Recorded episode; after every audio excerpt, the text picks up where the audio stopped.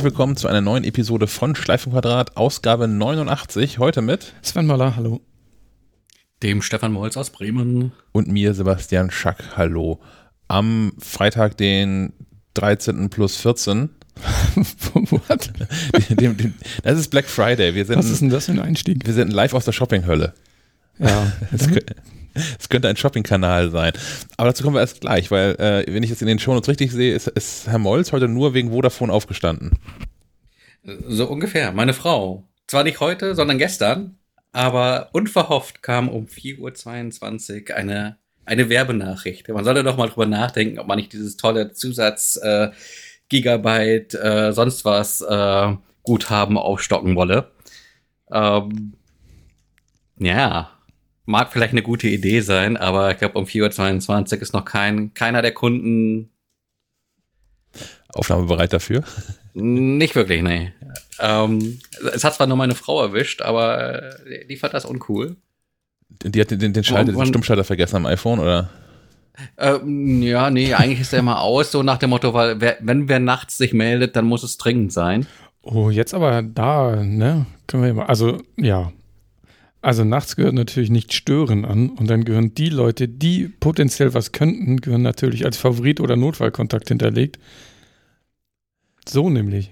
Ich lasse doch nicht. Das ja, ja, das, da es bislang da noch nie Probleme gab, äh, es äh, wär, wäre Vodafone jetzt äh, quasi äh, der, der, der, der auslösende Faktor, das Ganze nochmal irgendwie zu überdenken. Ähm, bei mir ist, glaube ich, sowieso den ganzen Tag an äh, hier nicht stören. das, falls das ihr euch wundert. ja, aber ist ja vielleicht ein ganz guter Tipp für, für die Hörer und Hörerinnen, ähm, dass man natürlich Leute trotz äh, nicht störend durchlassen kann. Ja. Es passiert ja auch ab und zu mal im Podcast, dass mein Telefon dann doch klingelt, weil meine Frau anruft. Die ist natürlich, die darf anrufen, weil, weil sie im Notfallkontakt und meine Frau ist. Notfall, es gibt aber auch noch ähm, dieses äh, Notfallumgehung oder so, kann genau. auch hinterlegen. Es gibt ähm, dann noch die Option, wenn man, wenn ein, wenn jemand einen mehrfach in kurzer Zeit hintereinander versucht zu erreichen, so jetzt zum Beispiel der Not, Notfallrettungssanitäter oder so. oder Vodafone mit einem besonders guten Angebot zum Black Friday. Die, die, würden dann, also die Option kann man dann auch ausmachen, aber die kann man auch anmachen und dann würden die auch durchgelassen werden. Ist natürlich auch nicht schlecht. Ja. Also man muss sich nicht von Vodafone wecken lassen. Das vielleicht aber, als aber Tipp für kann. deine Frau. ja. Heißt aber, dein, deine Frau war heute Morgen schon früh genug wach, um all die guten Black Friday-Angebote abzugreifen. Ich hoffe nicht. Du meinst nicht? Ich bin heute Morgen aufgewacht und äh, habe in mein E-Mail-Postfach geguckt. Das war die letzten Tage ja schon eine Katastrophe. Und eigentlich war Mail die letzten Tage ja schon sowieso noch weniger benutzbar, als es äh, ohnehin schon der Fall ist. Also das betrifft ja nicht nur Mails, ne? Ich finde auch sämtliche Blogbeiträge oder, oder Einträge in auf einschlägigen Seiten drehen sich nur noch um diesen, um diese Shopping Week. Ja. Ja, ja, es ist ja, es ist ja auch nicht mehr nur die Shopping Week, es ist ja nicht der Black Friday oder die Black Week, sondern irgendwie hat man das Gefühl, der gesamte November. Und eigentlich, äh, das ist so wie mit den Spekulatius im Supermarkt. Ja, das, ja. Das, das fängt gefühlt schon irgendwie im August an. Das heißt so, jetzt aber Black Friday, äh, zück doch mal das Portemonnaie. Es sind mindestens schon mal zwei Wochen, die uns das wirklich begleitet. Also die ganze Woche hin zum Black Friday, die ja zur Black Week umbenannt worden ist. Naja, aus, aus, Marken, aus markenrechtlichen Gründen auch. Ist das so? Ja, ja Black Friday äh, ist geschützt, ne? Er ist immer noch so eine eingetragene Wortmarke von irgendeinem so Hongkong-Chinesen. Ah. Naja. Und dann geht's ja weiter mit dem Cyber Monday, der ja auch schon zur Cyber Week geworden ist. Das ist quasi die Woche vor der Cyber, vor der Black Nee, die Woche danach. Die, danach? Die, das beginnt Montag, das Cyber Monday. Wie, Moment, wenn ich jetzt was Tolles kaufe und nächste Woche beginnen noch tollere Angebote? das ist ja, auch die, die, die, die Woche, die Woche danach, ich stelle mir das gerade sinnbildlich vor wie den Film The Day After. Wenn, wenn kein Stein mehr auf dem anderen steht und alle Angebote geshoppt. Also ich habe eben mal kurz ähm, mich gefragt, wo das eigentlich alles herkommt und warum wir das eigentlich ertragen müssen. Ähm, Black Friday ist offensichtlich ja, oder so in Amerika der Tag nach Thanksgiving, das wird ja groß gefeiert da drüben und ist quasi so ein Familienwochenende. Und diesen Freitag haben wohl viele immer schon genutzt, um da die ersten Weihnachtseinkäufe zu machen. Verrückt im November an Geschenke für Weihnachten zu denken, aber gut.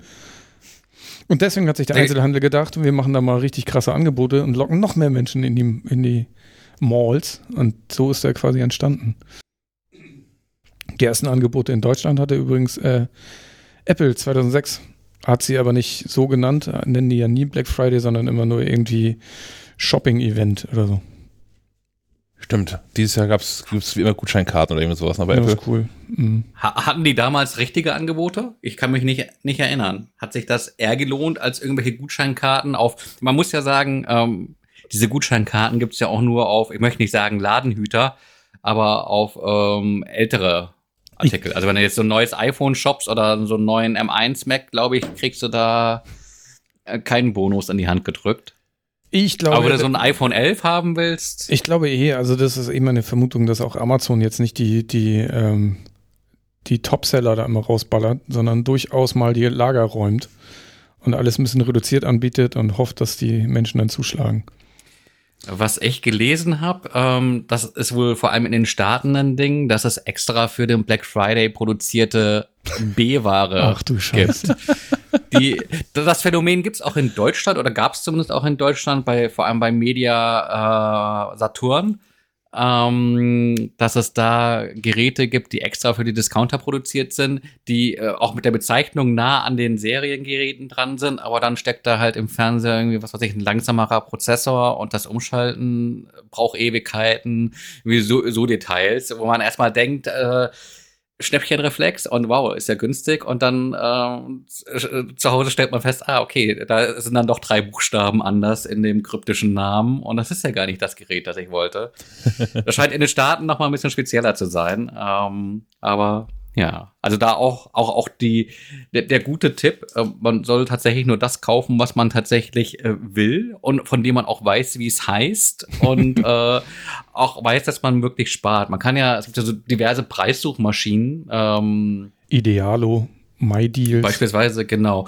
Ähm, bei Idealo hast du so eine Möglichkeit, dir den ähm, Preisverlauf äh, auch über das Jahr gesehen einblenden zu lassen. Mhm. Und das hilft natürlich ungemein dabei, äh, rauszufinden, ob der Preis heute tatsächlich ein guter Preis oder ein Bestpreis ist. Wenn er dann zufällig vor zwei Wochen schlagartig angehoben wurde und jetzt wieder reduziert wurde.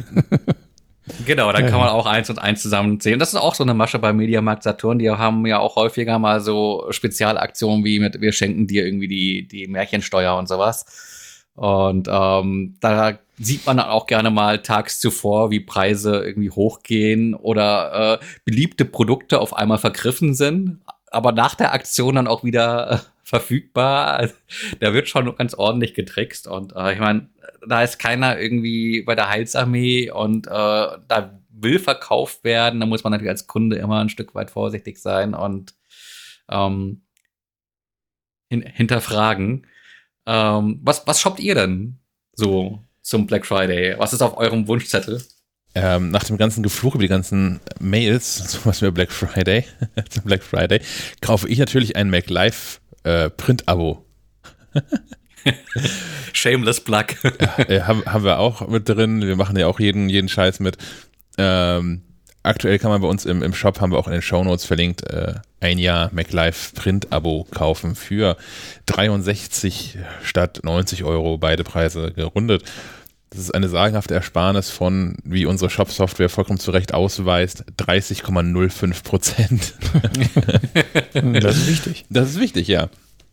Ähm, wer alles, was MacLife so, äh, das sind ja wir, was wir so produzieren, äh, noch günstiger lesen möchte, abonniert übrigens nach wie vor am besten das digitale Paket MacLife Plus.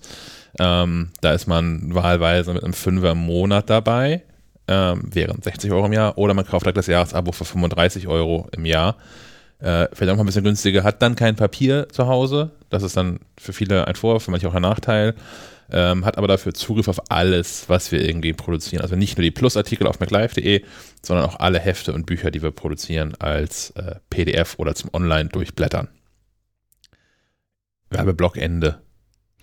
Ähm, ich habe gerade Bücher geshoppt, aber das ist, war ganz unabhängig vom, äh, vom Black Friday. Äh, ich liebe Kinderbücher und musste da mal wieder einen Schwung kaufen. Ähm, tatsächlich war darunter trotzdem eine äh, smarte Mehrfachsteckdose. Aber jetzt nicht wegen Black Friday, sondern einfach, weil ich sie brauchte. Also braucht in Anführungszeichen, ne? Das hätte natürlich auch eine normale getan. Aber die Frau hat sich gerade überlegt, sie möchte den Flur irgendwie mit Lichterketten auskleiden. Und ich dachte, dann machen wir da was Smartes hin, dann können wir das schön mit dem, mit dem Handy fernsteuern oder auch Automation einrichten. Die kann ja immer vielleicht rot blinken, wenn Vodafone so eine Weckrufnachricht schickt. Nein, sie leuchtet grün. Ich, ich habe das billige Modell von Meros gesh geshoppt. Ja.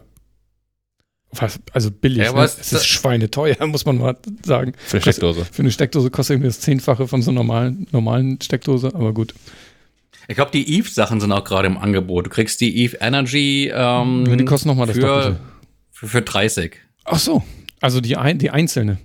Die einzelne, genau. Die ja, Steckdosenleiste. Nee, ich habe hab mehrfach Steckdosenleiste gekauft okay. gleich. Ja, aber das ist eine, eine gute, ein guter Reminder für mich, weil ich wollte meiner, meiner Tochter auch noch so eine ähm, Steckdose spendieren, weil die notorisch vergisst, wenn sie das Haus verlässt, äh, ihre Lichter auszuschalten. Also ihre Hue-Birne ist schon entsprechend automatisiert. äh, wenn, wenn, wenn ein Haus verlässt, dann Licht aus. Ähm, aber das Ganze möchte ich auch noch mit ihrer Schreibtischlampe. Ähm, ja, da gibt es ja diese, also von, es gibt ja viel, viele China-Anbieter auch, die jetzt inzwischen auch HomeKit können. Wir hatten ja hier diese mhm. eine die, Birne. Die Meros-Dinger sind auch nicht schlecht. Genau. Die sind ja. echt, für den Preis sind die okay. Bei der Meros-Steckdose habe ich nur mittlerweile eine Macke festgestellt, nämlich, dass die in unregelmäßigen Abständen, beziehungsweise ich, ich habe es nicht getimed, ähm, die hat eine LED drin, die flasht einfach mal kurz auf. Und das aber dann auch so in, in Atompilz äh, bin wieder da. Helligkeit. ähm, ja, ich habe die hier nur so äh, montiert, dass man es dann halt irgendwie auch im Bett mitbekommt. Äh, dann abkleben. Mhm. Genau, deswegen, ich hatte, ich hatte hier an dieser Stelle schon mal diese Light-Dims-Aufkleber. Ähm, Stimmt, wir sprachen darüber, ja. Die leisten da hervorragende Dienste. Und Herr Schack, was hast du so geshoppt? Ich habe vorhin schon aus Spaß Unterhosen gesagt, aber es ist nicht, es ist nicht weit davon entfernt. Ähm, aber ich habe gerade gesehen, dass es äh, alles, es ist alles Betrug. Es ist alles ein groß, großer Betrug. Ich bin da was ganz Großes auf der Spur. Ähm, ich besitze ein, ein paar Hemden, die habe ich schon mal im, in irgendeinem Angebot gekauft, ähm, gehören zu einer Londoner Firma, Charles Tirewit heißen die. Und ähm, die machen wirklich, wirklich gute Hemden. Also nicht nur, dass die, dass die nett aussehen, sondern die sind von der Qualität her auch gut. Die halten bei mir schon seit, seit Jahren und ähm, sehen aus wie am ersten Tag. Und die gehen normalerweise so um die 120, 130, die günstigeren um 100 Euro weg. Und ähm, sind die aus Seide oder warum ist das so teuer? Nee, also die sind, äh, also zum einen sind sie bügelfrei, die sind ziemlich blickdicht, finde ich. Meine Hemden sind auch alle und, bügelfrei. Ähm, die sind super, ja, du. Es ist unterschiedlich, es ist auch, ob die bügelfrei sind oder ob man sie einfach nicht bügelt. Ja, gut, dann letzteres. Oh. Und, und, was hat das mit dem Blickdicht auf sich? Ziehst du sonst Lingerie an, oder? Nee, aber wenn du zum C&A gehst zum Beispiel oder sowas und ein günstiges weißes Hemd dir kaufst, kannst du mal sicher sein, dass du da unter durch, da durchgucken kannst. Nippelalarm. Okay. So. ähm, naja, die, die ähm, habe ich irgendwann mal in so, einem, in so einem Super Sale auch schon mal für 50 Euro gekauft. Da gibt es jetzt auch für 55 Euro. Ich habe aber gestern Abend habe ich einen Screenshot äh, gemacht und ähm, da gab es die einen Tag vor dem Black Friday für 30 Euro. Habe ich euch nicht gekauft, weil es irgendwie 11 Uhr war. Meine Güte, das ist morgen, dann kannst du es morgen in Ruhe mal irgendwie klicken. Die sind heute teurer als gestern. Das ist ja ein Skandal. Also ja, tatsächlich. Also immer noch deutlich günstiger als, als normalerweise, aber gestern hätte ich noch mehr Geld gespart. Das ist natürlich scheiß.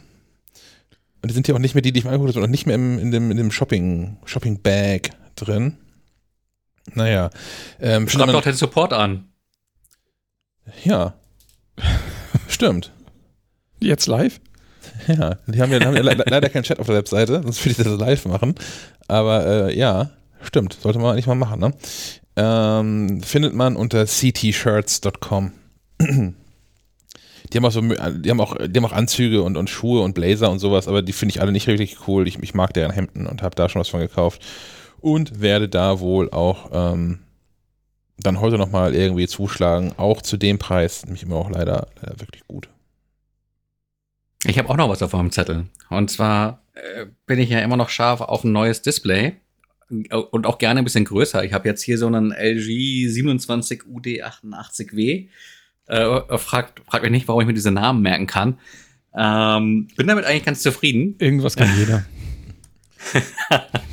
ähm, bin damit soweit ganz zufrieden, aber es dürfte gerne ein bisschen größer sein. Ähm, jetzt Moment, wie viel Zoll waren das? 27. Das ist so iMac-Größe für genau. alle da draußen. Aber es geht auch größer. Ähm, Hast du einen Beamer bestellt? Na, ich war erst am Liebäugeln mit, äh, es gibt von LG schöne, schöne Fernseher, ähm, OLED-Fernseher äh, aus der C10-Serie. Äh, Die gibt's auch in 48 Zoll. Ähm, also mein, mein Fernseher, den ich bis vor kurzem noch hatte, hatte 42 Zoll. Ja. ja. So. Ja, also gr größer geht immer und, und besser geht auch immer. Nur das Problem ist, dass es dann auch mit einem prohibitiv äh, bösartigem Preisschild verbunden. Da geht so unter 1,4, 1,5, glaube ich, nichts. Deswegen, oh. äh, äh, ich glaube, da, äh, da reichen die Mittel nicht. Ähm, günstiger wird's, wenn man dann halt doch zu einem normalen Display greift. Und da gibt's von LG ähm, das, äh, den Namen kriege ich auch noch zusammen. 43UN700B. Ähm, so ein 42,5 Zoll Display. Das ist korrekt, ich habe das eben nachgeschlagen, ja.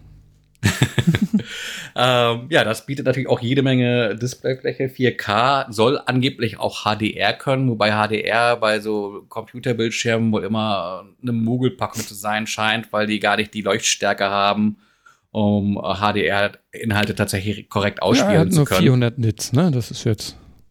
Ja, F F Fernseher sind da nochmal deutlich drüber. Mhm. Ja. Ähm, dafür kostet das Ding halt äh, regulär, glaube ich, auch nur so 570 und aktuell gibt's zum Black Friday ähm, bei eBay so einen 50-Euro-Gutschein, da geht er auf 520 runter. Ähm, ja, müsste ich mal überlegen. was, was, was genau hast du dann vor mit einem, einem Monitor, der dann, der also so groß ist? Ja, man darf es ja nicht verraten, aber ich glaube, äh, regelmäßige Hörer äh, dieses Podcasts wissen es ohnehin. Auf meinem Homeoffice-Schreibtisch steht äh, auch noch für, für die Zeit äh, nach Feierabend ähm, die ein oder andere Konsole. Für die besonders und, ähm, langweiligen Meetings, ich verstehe. ja, tatsächlich, tatsächlich hat dieses Display auch äh, vier HDMI-Eingänge und du kannst quasi Bild in Bild. Ach, aus ähm, verschiedenen Quellen? Genau, du kannst in, in, in alle vier Ecken äh, einen eigenen Anschluss ausspielen. Das ist nur wirklich geil. Okay, jetzt verstehe ich auch das. Jetzt, ja, ja, jetzt hast du mich. Kauf das Ding. da öffnet sich völlig neue Möglichkeiten. Das habe ich mir schon häufiger gewünscht, dass ich irgendwie, tatsächlich, wenn ich irgendwie äh, Fernseh gucke und nebenbei könnte man Playstation spielen. Auf kein, kein Second Screen ist quasi ja. Screen in Screen. Ja. Hm. Das Problem ist halt nur, 43 Zoll sind halt auch eine Menge Holz und mein Schreibtisch ist halt nur diese Standard 80 Zentimeter tief. Und der ist sowieso schon total zugestellt. Ja, da um, hilft ja aufräumen. Naja, das sind ja alles so Essentials, die ich nicht einfach wegräumen kann. Aha. Ich habe mich ja schon reduziert. Nein. Ähm, ich habe ja auch so eine so eine ähm, so eine Weser-Halterung an so einem Schwenkarm. Die hat aber auch nur so eine Weser 100 Aufnahme. Ich brauche da aber Weser äh, 200 und müsste noch so ein Adapterkit dran schrauben. Außerdem sind das dann irgendwie auch 20 Kilo, die da dran hängen. Ich glaube, das jetzige Display wiegt äh, 20 nicht mal die Hälfte. Kilo? Ja. Wofür? Für, wahrscheinlich für das ganze Blei, das in den Schaltkreisen steckt. Okay. Na gut. Ich, ähm, ich habe gerade versucht, jetzt rauszufinden. Ich finde aber jetzt gerade partout nicht, wo ich das gelesen habe. Ich habe eine ähm, wunderschöne, also Stichwort Second Screen, eine, eine wunderschöne Review gelesen zu einer Netflix-Serie, ähm, äh, die da heißt Emily in Paris. Ich habe keine Ahnung, worum es geht, was nicht gesehen. Mhm. Und äh, diese Review, die ich dazu gelesen habe, dreht sich auch eher darum, dass Netflix damit eine, eine Serie gedreht habe, die oder produziert habe, die perfekt in diese ganze Zeit reinpasst und die zwar junge Menschen adressiert vom, vom Inhalt her, aber eigentlich ist es so das, was Radio früher war. Die kann halt im Hintergrund laufen, ist völlig belanglos und sorgt einfach nur für Geräusch, während man irgendwie auf dem iPhone Dinge tut. Meinst du, die ist dafür ausgelegt, ne? Ich nicht, aber ich habe also ich es nicht gesehen, deswegen kann ich es nicht beurteilen, aber ich habe diese, diese, diesen, diesen Bericht dazu gelesen und fand das ganz spannend. Und ich könnte mir vorstellen, dass das Konzept ist tatsächlich inzwischen Dass du einfach, wenn, wenn du irgendwie Zuschauer generieren möchtest auf deinem, auf deinem Streaming-Dings, dann machst du, produzierst halt so eine Serie, die irgendwie nicht wehtut, die im Hintergrund vor sich hin plätschert, die dich nicht groß stört. Das ist ein bisschen wie, wie Dudelfunk halt im Radio. Keine Jumpscares. Ja. Ja, Oh weia. interessant. Ähm, vielleicht finde ich das noch. Ähm, jetzt hier eine, eine kurze Google-Recherche sagt, Computer sagt nein, aber vielleicht kann ich das nochmal rausfinden. Ähm, dann reiche ich das in den Shownotes nach. Ähm, soweit zum, zum Black Friday.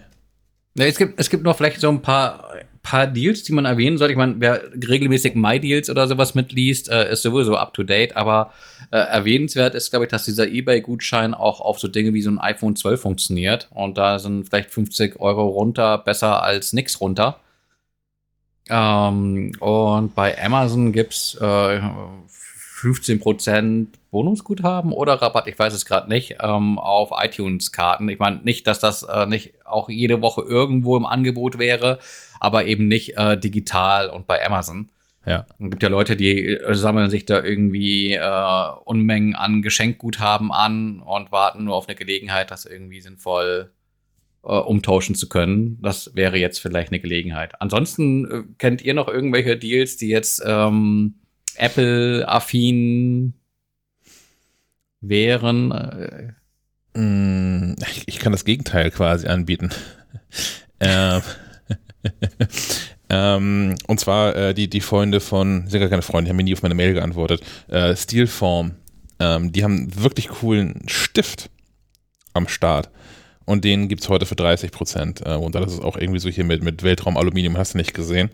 Ähm, aber wenn man tatsächlich einen, hat auch einen Red Dot Design Award ähm, gewonnen und hat auch diesen, diesen anderen, wie heißt der, EF Design Award oder irgendwie sowas, haben die auch schon gewonnen für das äh, Design. aber sind das, sind das nicht diese, sind das nicht diese Awards, die man sich kaufen kann? Ach, Quatsch. Und erst recht nicht, und erst recht nicht den, den German Design Award. Nein, also tatsächlich, ich, ich weiß nicht, wie die, wie die Red, Red, Red Dot Design Awards vergeben werden, aber bisher habe ich ähm, zumindest diesen Award nicht wahrgenommen als etwas, das, auf etwas, als etwas, das auf Scheißprodukten klebt. Du willst also einen Stift kaufen, aber nicht im Black Friday Sale. Naja, also den gibt's heute, aber das ist nicht Apple. Also nicht, nicht Apple, Ach so, da Apple-Bezug. Bezug. Okay. Und Also es ist so, so ein analogen Stift, der irgendwie Tinte oder sonst irgendwas rausrotzt und Papier Genau. beschmutzt. Genau, der kann, der kann nichts Technisches, das ist einfach nur ein Stift. Aber er ist schön und er liegt gut in der Hand. Und ich, also ich habe den schon mal verschenkt, ähm, als es den zum, also zum normalen Preis und überlege tatsächlich jetzt auch gerade, wo ich davon erzähle, ähm, den vielleicht doch noch mal für mich zu kaufen.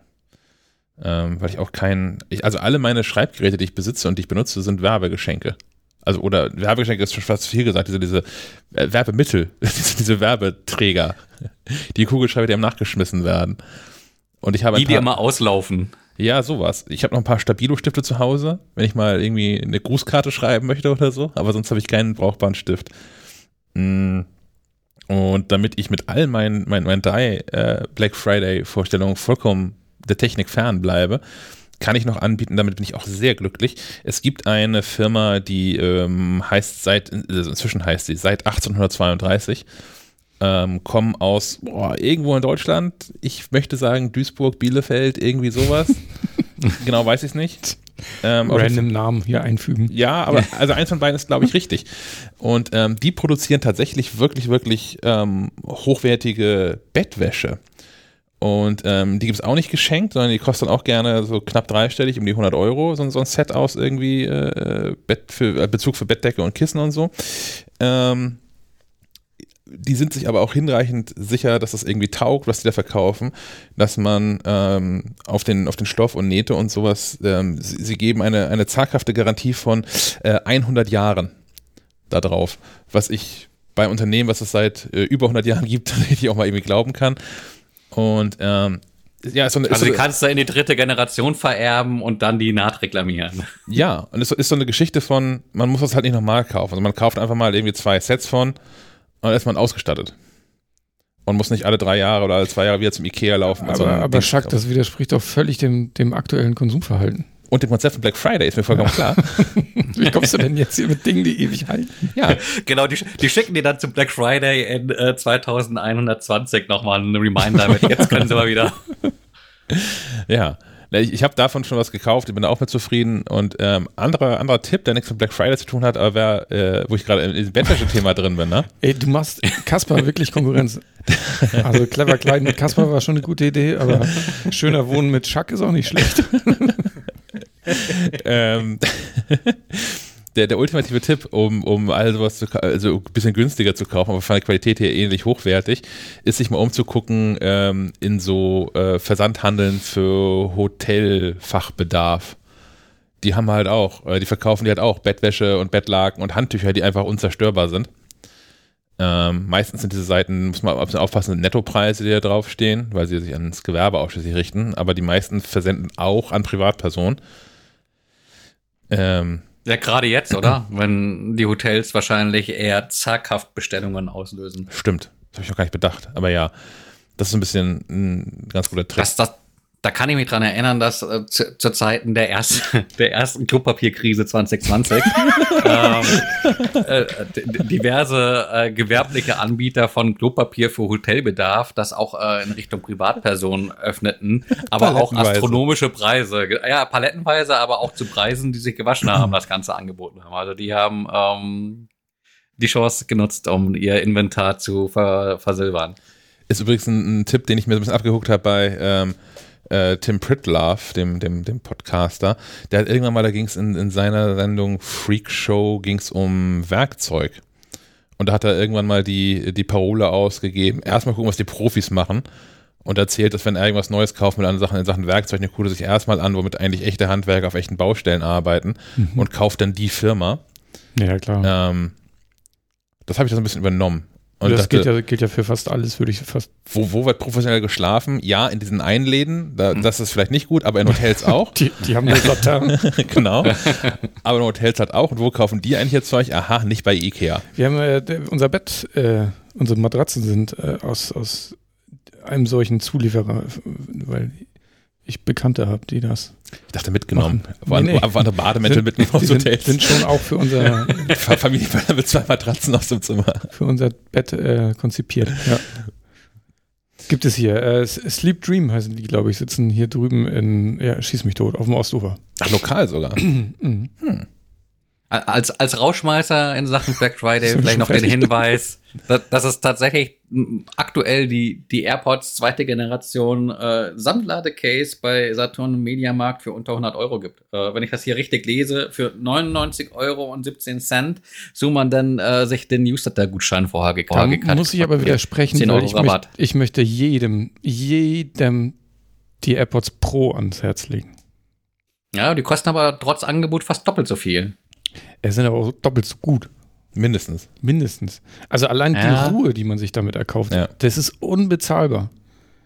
Ja, aber das ist so ein bisschen wie das mit dem Werkzeug, weil ich meine, wenn ich wenn ich einmal im Jahr eine Schraube reindrehe und mir dafür das Hand, Handwerker Spezial Profi Werkzeug hole, dann leist du dir was von deinem Nachbarn, ist doch klar. Genau, also da geht die Rechnung halt nicht so, so wirklich auf. Obwohl ich da auch ein Profi drin bin, irgendwelche Milchmädchenrechnungen aufzustellen und zu sagen, okay, wenn ich mir jetzt den Profischraubenzieher für 298,30 Euro hole, dann ist das auf 100 Jahre gerechnet, die mega Ersparnis, aber nun gut. Ich habe die Erfahrung gemacht, dass sich günstige Elektrowerkzeuge einfach schnell kaputt lagern. Also ja, dann, dann schießt man die halt irgendwie günstig bei Aldi, genau mit der Ansage von, okay, ich muss jetzt hier genau einmal diese fünf Regale anbauen, da brauche ich halt fünf Jahre nicht. Ähm, aber wenn du ihn in drei Jahren in die Hand nimmst, ist er kaputt. Einfach nur, weil er rumgelegen hat. Ähm, da kann ich auch noch was zu beitragen, einfach weil ich es äh, vor, vor einer Woche in der Hand hielt, weil wir so eine ähm, Symphonis Sonos Box irgendwo hier an, an die Wand geschraubt haben. Meine Frau hat die an die Wand geschraubt, die ist hier für, für das Handwerkliche in der Regel zuständig. Aber wir haben so einen Leitungsprüfer und zwar auch, ich glaube, äh, das ist auch ein Name, Burg Wächter war der Hersteller. Mhm. Mhm. Ähm, die hat so eine grüne äh, Gummi, ähm, Beschichtung, damit es ein bisschen besser in der Hand liegt. Nur hat äh, das beigelieferte Täschchen die Eigenheit, auf dieses Grün abzufärben. Und das sieht jetzt irgendwie nur noch nach zwei, drei, na, ich wollte gerade sagen Jahre, aber wahrscheinlich sind es Jahrzehnte in der Schublade ausreichend schmuddelig und unschön aus, dass man das eigentlich gar nicht mehr so wirklich benutzen will. Aber ja. Bei uns hat sich mal die, die Kitchen, Kitchen Aid heißt sie, ne? Die hat sich mhm. kaputt gestanden. Oh. Also es gab mal eine Zeit, wo wir lange nicht nichts gemacht haben damit. Und dann leckte irgendwann da kam so schwarzes, schwarzes Öl raus. Und dann habe ich geguckt, was, wieso ist die kaputt? Wir benutzen doch kaum. Ja, ja, wenn Oh, du die schwarzes- halt nicht benutzt, dann leckt das irgendwann da raus. Also man muss die Schwarzes benutzen, Öl klingt aber auch nicht gut. Das, das klingt nach Akte X. Oh ja. Aber das klingt aber auch rep- reparabel. Ja, ja. Okay. Also du musst einfach so, so, so eine Handvoll Fett wieder ins Getriebe schmieren und dann läuft das auch wieder. Ja, mit so einer KitchenAid kannst du wahrscheinlich einfach in so eine Kfz-Werkstatt reinfahren und sagen, hier, Die Idee gefällt mir. oh Mann. Ähm, ja, hier in unsere Werkstatt reingefahren ähm, haben wir M1 Max. Genauer genommen ähm, haben wir hier ähm, zu stehen auf dem Schreibtisch gerade habe ich hier ein, ein MacBook Pro M1, das uns dankenswerterweise die Freunde von Gravis zur Verfügung gestellt haben, ähm, weil die ja gerade alle nicht so einfach zu bekommen sind. Also zumindest wie man ähm, also inzwischen sind die, die Basiskonfigurationen sind ja wieder zu bekommen, also 8 GB und wenig, äh, wenig Speicher. Aber das äh, hat sich auch erst in der letzten Woche so ein bisschen entspannt, die Situation. Und auf Geräte, die man wirklich haben möchte, also mit 16 GB Speicher und mehr SSD und sowas, wartet man immer noch bis weit in den Dezember hinein, wenn man die jetzt bestellt. Mm, Ich habe darüber hinaus so den, den, den Vorzug, dass sich im, im privaten Umfeld jemand rechtzeitig so ein MacBook Air geklickt hat und das schon bekommen hat, dass ich damit auch schon so ein bisschen rumspielen konnte. Und ähm, ja, so, so arbeite ich jetzt seit, seit, seit mehreren Tagen mit so M1 Macs und ähm, könnte darüber so ein bisschen berichten, wenn Interesse besteht. nee, erzähl lieber, erzähl lieber von den Hemden. ähm, ja, also alles, alles, was wir vorher ab schon gesehen haben in, in, in Tests und in den Benchmarks, die Apple so rausgegeben hat, ähm, was andere so vermutet haben, wie sich das alles so aus, äh, äh, wie das alles ausgehen könnte, alles stimmt. Diese Geräte sind wirklich, wirklich fantastisch. Also ich arbeite jetzt hier, wie gesagt, mit dem, mit dem MacBook Pro und das hat auch nur 8 GB RAM. Das ist eine Sache, die ich ähm, trotzdem allen empfehlen würde, nicht 8 GB, sondern 16 GB zu kaufen. Auch wenn man in, aktuell in den allermeisten Fällen ähm, diese 8 GB nicht wirklich voll bekommt, so wie man, da komme ich gleich zu, wenn man die doch voll bekommt. Ähm, aber da so diese MacBooks ja dann doch vielleicht mal auf ein paar Jahre ausgelegt sind und man die nicht in ein, zwei Jahren wieder durchtauschen möchte. Ähm, an diesem am RAM sollte man nach wie vor ähm, nicht, nicht wirklich sparen. Mm, weil, weil lässt sich nicht aufrüsten, muss man dazu sagen. Genau. Also das ist so eine Entscheidung für, für die Ewigkeit. Genau, das gilt auch für Speicherplatz.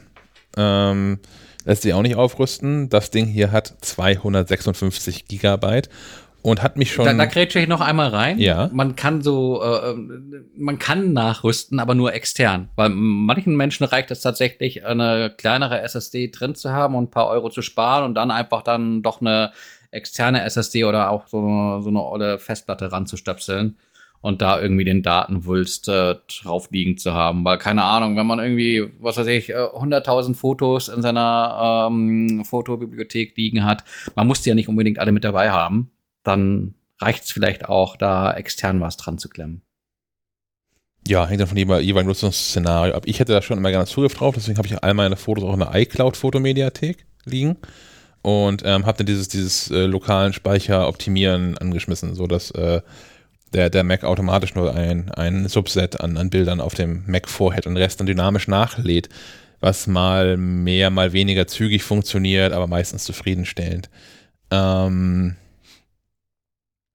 ja, was ich damit ausprobiert habe, ist der Migrationsassistent. Den habe ich lange nicht mehr gesehen. ähm, und habe en entschieden, okay, dieses, dieses Testgerät, das bleibt hinreichend lange hier, bis mein bestelltes MacBook Air eintreffen wird. Also kann ich auch direkt umziehen von meinem bisherigen MacBook Pro, einem MacBook Pro von 2017 mit 15 Zoll Bildschirm. Ähm, und habe festgestellt, dass dieses Migrieren ist gar nicht so einfach, wenn man in dem alten Mac nämlich viel mehr Plattenplatz hat. Ähm, dann sagt der Migrationsassistent mir schnell, aha, wir können hier nicht anfangen, weil neuer Speicher ist viel zu klein.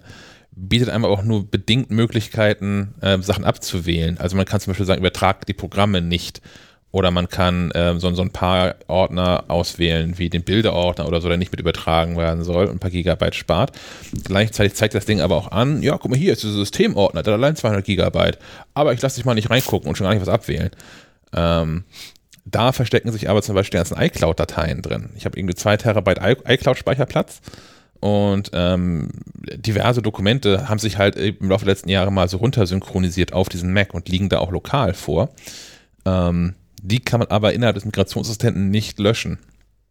Also habe ich die ganze Show wieder abgebrochen und ähm, habe dann Daisy Disk gestartet, was eine absolute Tool-Empfehlung ist. Daisy Disk scannt die, die Platte im Mac und ähm, kann einem aufschlüsseln, wo eigentlich diese ganzen Daten so herkommen.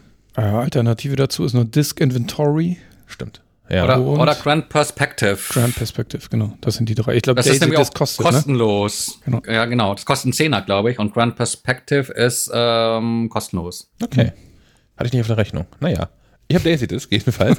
Aber auch Profi-Werkzeug. Habe ich vor Jahren gekauft. Brauche ich alle vier Jahre mal. Geht immer noch. Geht Oder immer. hat sich auch kaputt gelagert. Zum Glück nicht. Ähm, aber darüber konnte ich dann dahin navigieren zu den ganzen Ordnern, die wirklich viel Platz verbrauchen. Und das waren meistens iCloud-Ordner. Da konnte ich dann sagen, Download entfernen.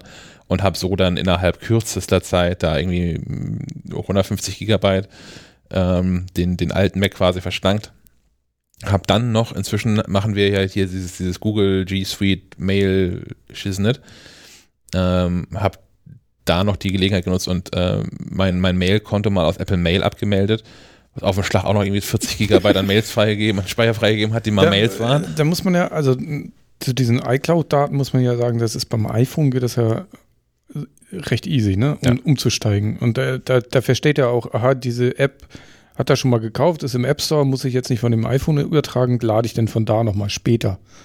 Oder auch diese die ganzen Fotos oder was auch immer, das brauche ich jetzt alles nicht, lade ich denn später. Warum macht er das nicht auf dem Mac?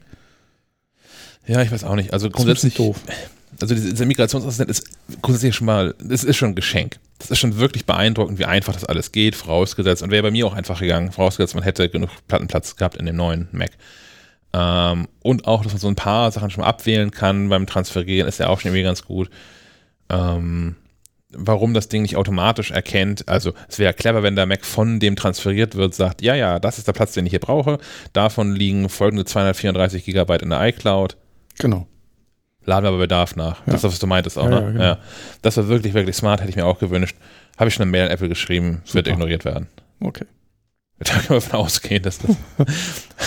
also, und wenn es ändert, werden es nicht aufgrund von meiner Mail ändern, aber. Ähm, aber sonst hast du natürlich recht, der Migrationsassistent hilft ja und ähm, überträgt ja sogar Login-Daten und hast du nicht gesehen. Ja. Ne? Das ist ja, klappst du auf, ist dein Rechner quasi Stimmt, also anders als, ich habe meinen Mac ja schon mal ähm, neu aufgesetzt, auch schon wieder hergestellt, die ganzen Big Sur-Phase. Wenn man es vom Time Machine Backup macht, ich musste mich bei 34.000 Diensten neu anmelden und da hat er vergessen, was eigentlich die Lizenz ist von, von One Password und all sowas, ähm, was ich alles nachladen musste, das habe ich hier genau gar nicht. Ich musste zwar auch ähm, beim Start von jedem größeren Apple-Dienst, also äh, iCloud an und für sich, äh, den App Store und Apple Music nochmal mein Apple-ID-Passwort eingeben, aber das, das fand ich verschmerzbar. Mhm.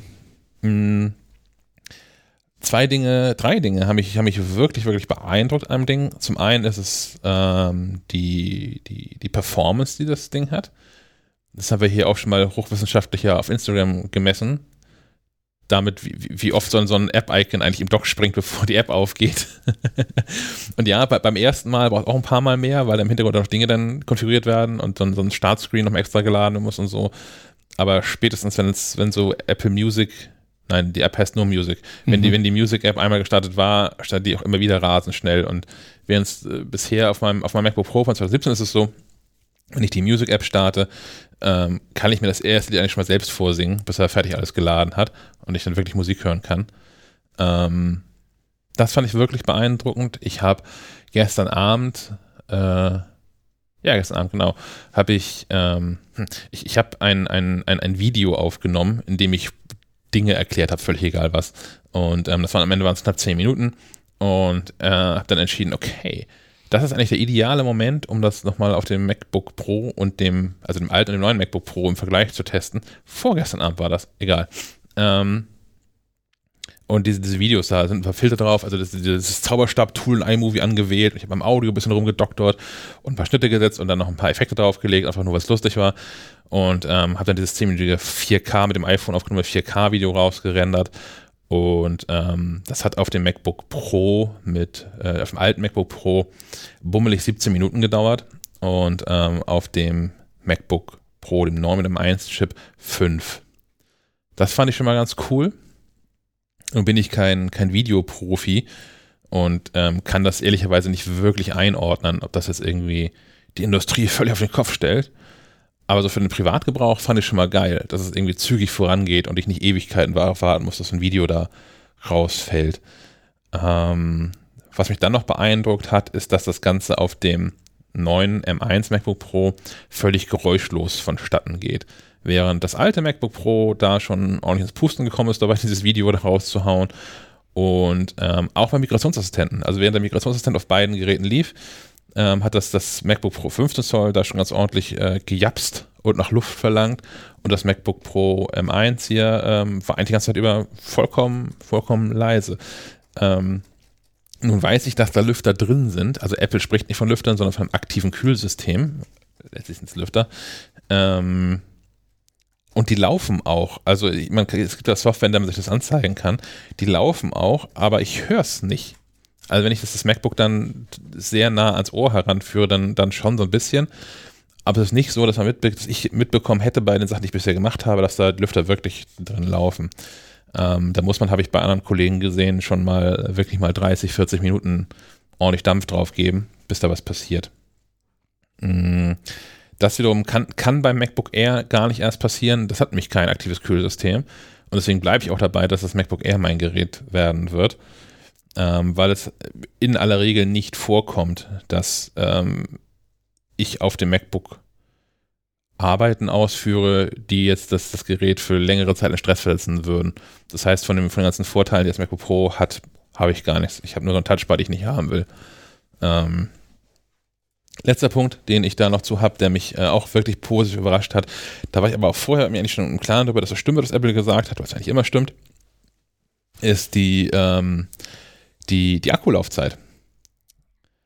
Und äh, da gibt Apple ja an, dass das MacBook Pro mit M1-Chip bis zu 20 Stunden durchhält. Das ist für Videowiedergabe. Das heißt, das Ding ähm, macht nicht viel nebenbei. Mhm. Das scheint ganz gut hinzukommen. Also ich habe das ähm, gestern nochmal, gestern Abend nochmal mehrere Stunden an meinem Monitor betrieben und habe den extra nicht per USB-C verbunden, damit der Monitor da keinen Strom reinspeist, sondern mit verschiedenen Adaptern und HDMI und hast da nicht gesehen ähm, verbunden und habe nochmal drei, vier Stunden gearbeitet, so wie ich halt hier normalerweise auch im, im Büro Arbeit vortäusche. Und ähm, nach, nach, diesen, nach diesen drei, vier Stunden, die ich ja gearbeitet habe, ähm, stand der, der, der Akkustandzähler so bei 66 Prozent. Was ich wirklich, wirklich gut finde. Also mit dem, mit dem MacBook Pro 15 Zoll von 2017, was ich noch habe, ich bin mir nicht sicher, dass ich damit noch vier, fünf Stunden am Stück arbeiten kann, ohne dass der Mac mir schon mal sagt, mal hier, so langsam wäre Strom mal ganz gut. Mm, das Ganze geht ein bisschen, also und das, wie gesagt, obwohl ein Monitor, externer Monitor dran hing, das ist ja auch nochmal äh, bemerkenswert. Normalerweise, dort, wo ich einen externen Monitor habe, habe ich auch eine Stromquelle für, den, für das MacBook und damit gar nicht das Problem, dass es irgendwie lange durchhalten müsste. Hieße, heißt für mich aber, dass es in, in der freien Natur. Wie viel Natur ziehen die dann am, am, am Display? Weil viele von diesen USB-C-Bildschirmen haben ja nur 60 Watt. Ja, das also genau. Das ist meine, ich habe so einen ISO-Monitor, der hat auch, auch gerade 60 oder 65 Watt. Das ist so wahnsinnig viel ist es nicht, aber das das Gerät, also es geht auch. Ähm, ach, du meinst das ladend, das ist das MacBook ladend. Hm. Ja, genau. Ähm, das der liefert da auch nicht viel mehr raus. Es ging, ähm, aber es reicht ja aus, um das MacBook Pro in jedem Fall auf 100% zu halten die ganze Zeit über. Mir ist es eher andersrum darum, dass das MacBook ja nochmal mehr Energie verbraucht, wenn es an so einem Monitor hängt. In dem Fall ja nicht per USB-C, weil es ja auch noch äh, über die Grafikkarte das Bild für den anderen Monitor raushauen muss. Okay. Ähm, darauf abzielen, dass es dann, wenn ich jetzt wie hier gerade im, im, im Podcast-Studio ohne Strom nutze und ohne externen Monitor dran, ähm, dann hält der Akku einfach ewig. Also wir sitzen jetzt, das MacBook, okay, es tut gerade nicht viel, außer im Hintergrund ein paar Mails abzuholen, aber es steht jetzt hier seit ähm, einer guten Stunde vor mir ist die ganze Zeit eingeschaltet und ähm, der Akku sagt 100 Prozent. Das finde ich gut. 100 Prozent ist gut. Das finde ich gut. Ja, mhm. ähm, ich weiß nicht, was, was sagt dein Mac da? Du bist, du bist jetzt hier seit. Der, der ist ja schon, der ist ähm, seit äh, Big Sur weiß ich auch, dass hier Service empfohlen ist. Ja. Also die Batterie hat einen weg, hält nicht mehr ewig. Hm. Der ist, war jetzt hing am Strom, also. Ach so, ja, dann, dann zählt das nicht. Das zählt nicht. Er wird auch nicht, der wird auch nicht lange halten. bei mir 100 Prozent, aber ich bin ja auch der, der sein Book quasi immer an der Steckdose hängen hat. Ja. Äh, ich schaue ich schau hier gerade in die Details äh, und die sagen mir, geladen 100 Prozent, Gesundheitszustand 93 Prozent, an, Anzahl der Ladezyklen, ihr dürft raten. Einer. Oh ja. Auch eine zweistellige Zahl, 34. So ungefähr 17. Und das Oh. Ding ist jetzt, ähm, naja, nicht ganz ein Jahr alt. Wo, wo hast du, wo siehst du das? Entschuldigung. Ich habe nicht zugehört. Ähm, achso, das, das sehe ich, weil ich hier ähm, iStat Menus äh, Ah, okay. installiert habe. Alles klar. Ja, müsste ich auch mal machen. Ich habe noch ähm, zwei kleine Beiträge, falls ihr keine weiteren Fragen zu diesen Geräten habt. Ähm, zum einen dies- dieses Kamerathema. Es ist halt, es ist halt wirklich eine Beleidigung. Das wird auch in dem, in dem Testbericht, der mit Glück heute online geht, vielleicht am Wochenende, ähm, nochmal so drinstehen. Ähm, ja, die Kamera im, äh, in den neuen MacBooks ist die gleiche wie in den alten MacBooks. Da ist so ein bisschen Software-Magie mit draufgeschmissen von Apple. Und ja, das Bild, was diese neuen Kameras liefern, ist deshalb besser. Aber es ist nicht so viel besser, dass es jetzt gut wäre. Und ich beneide so ein bisschen die, die, die, die Flexibilität und Möglichkeiten der englischen Sprache, denn ähm, sowohl die Kollegin Joanna Stern als auch der Kollege John Gruber haben ähm, ganz coole Adjektive, äh, Koff- Kofferwörter kreiert, um die Kamera zu beschreiben oder äh, den, den, den Zustand, in dem man sich jetzt befindet. Also besser, aber noch lange nicht gut. Ähm, Joanna Stern hat Craptastic gewählt und in dem zeitgleich erschienenen Artikel von John Gruber steht Craptacular als Zusammen Zusammenführung von Crap für Scheiße und Fantastic beziehungsweise Spectacular. Ähm, das finde ich ganz cool. Mir ist noch nichts vergleichsweise Vergleichbares in Deutsch eingefallen. Aber ja, das, das wäre auch mein Drecktastisch. Drecktastisch. das wäre auch so mein Resümee zur Kamera. Ja, es ist besser, aber noch nicht gut und es ist damit einfach auch ähm, nicht zeitgemäß. Und wenn ich zu Hause sitze, werde ich weiterhin äh, die Logitech-Kamera äh, verwenden, wenn ich da in irgendwelchen Calls hänge. Mm, letzte Sache noch, ähm, was nämlich Big Sur als Feature mitbringt, aber es nur auf dem 1 Macs geht, ist die Installation von iOS-Apps auf dem, auf dem Mac. Ähm, man muss sich da auch als Entwickler wohl aktiv gegen entscheiden, sonst tauchen die Apps im App Store mit auf. Also man muss im, im, im, in der Mac App Store App kann man nach Apps suchen und kann dann so einen Filter setzen, ob man nur Mac Apps angezeigt werden, ob nur Mac Apps angezeigt werden sollen oder auch solche für ähm, iPhone und iPad. Und ähm, Wa- wa- Warum würde man das als Entwickler wollen, dass äh, man die App quasi außen vor lässt? Vielleicht, weil sie scheiße funktioniert. Oder weil sie sehr angewiesen ist darauf, dass es halt per Touch funktioniert.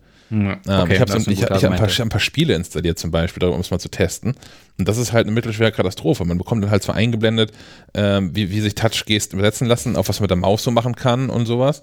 Äh, boah, ja, aber das ist halt schon, die meisten, die meisten iPhone-Spiele sind schon irgendwie auf Touch ausgelegt. Mhm. Oder so, wenn du, wenn du dich bewegen musst, so Pokémon Go mit dem Mac. Ja.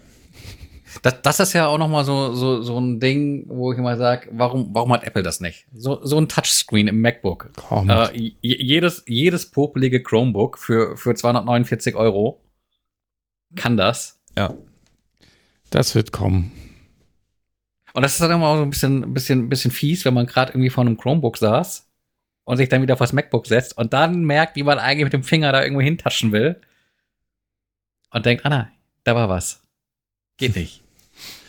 Ich habe die beste, die beste Nutzererfahrung ich bisher gemacht mit äh, Overcast. Also Mar Marco Armens Podcast-Player, den ich jetzt auch wieder benutze, deswegen. Ähm, läuft einfach so auf dem Mac. Und das ist wirklich super. Das ist auch eine App, die nur nicht irgendwie viel tut. Die ist nicht sehr anspruchsvoll, sondern die zeigt im Wesentlichen zeigt die Listen an von Podcasts und hat hier mal ein Suchfeld und da mal ein Einstellungsfeld.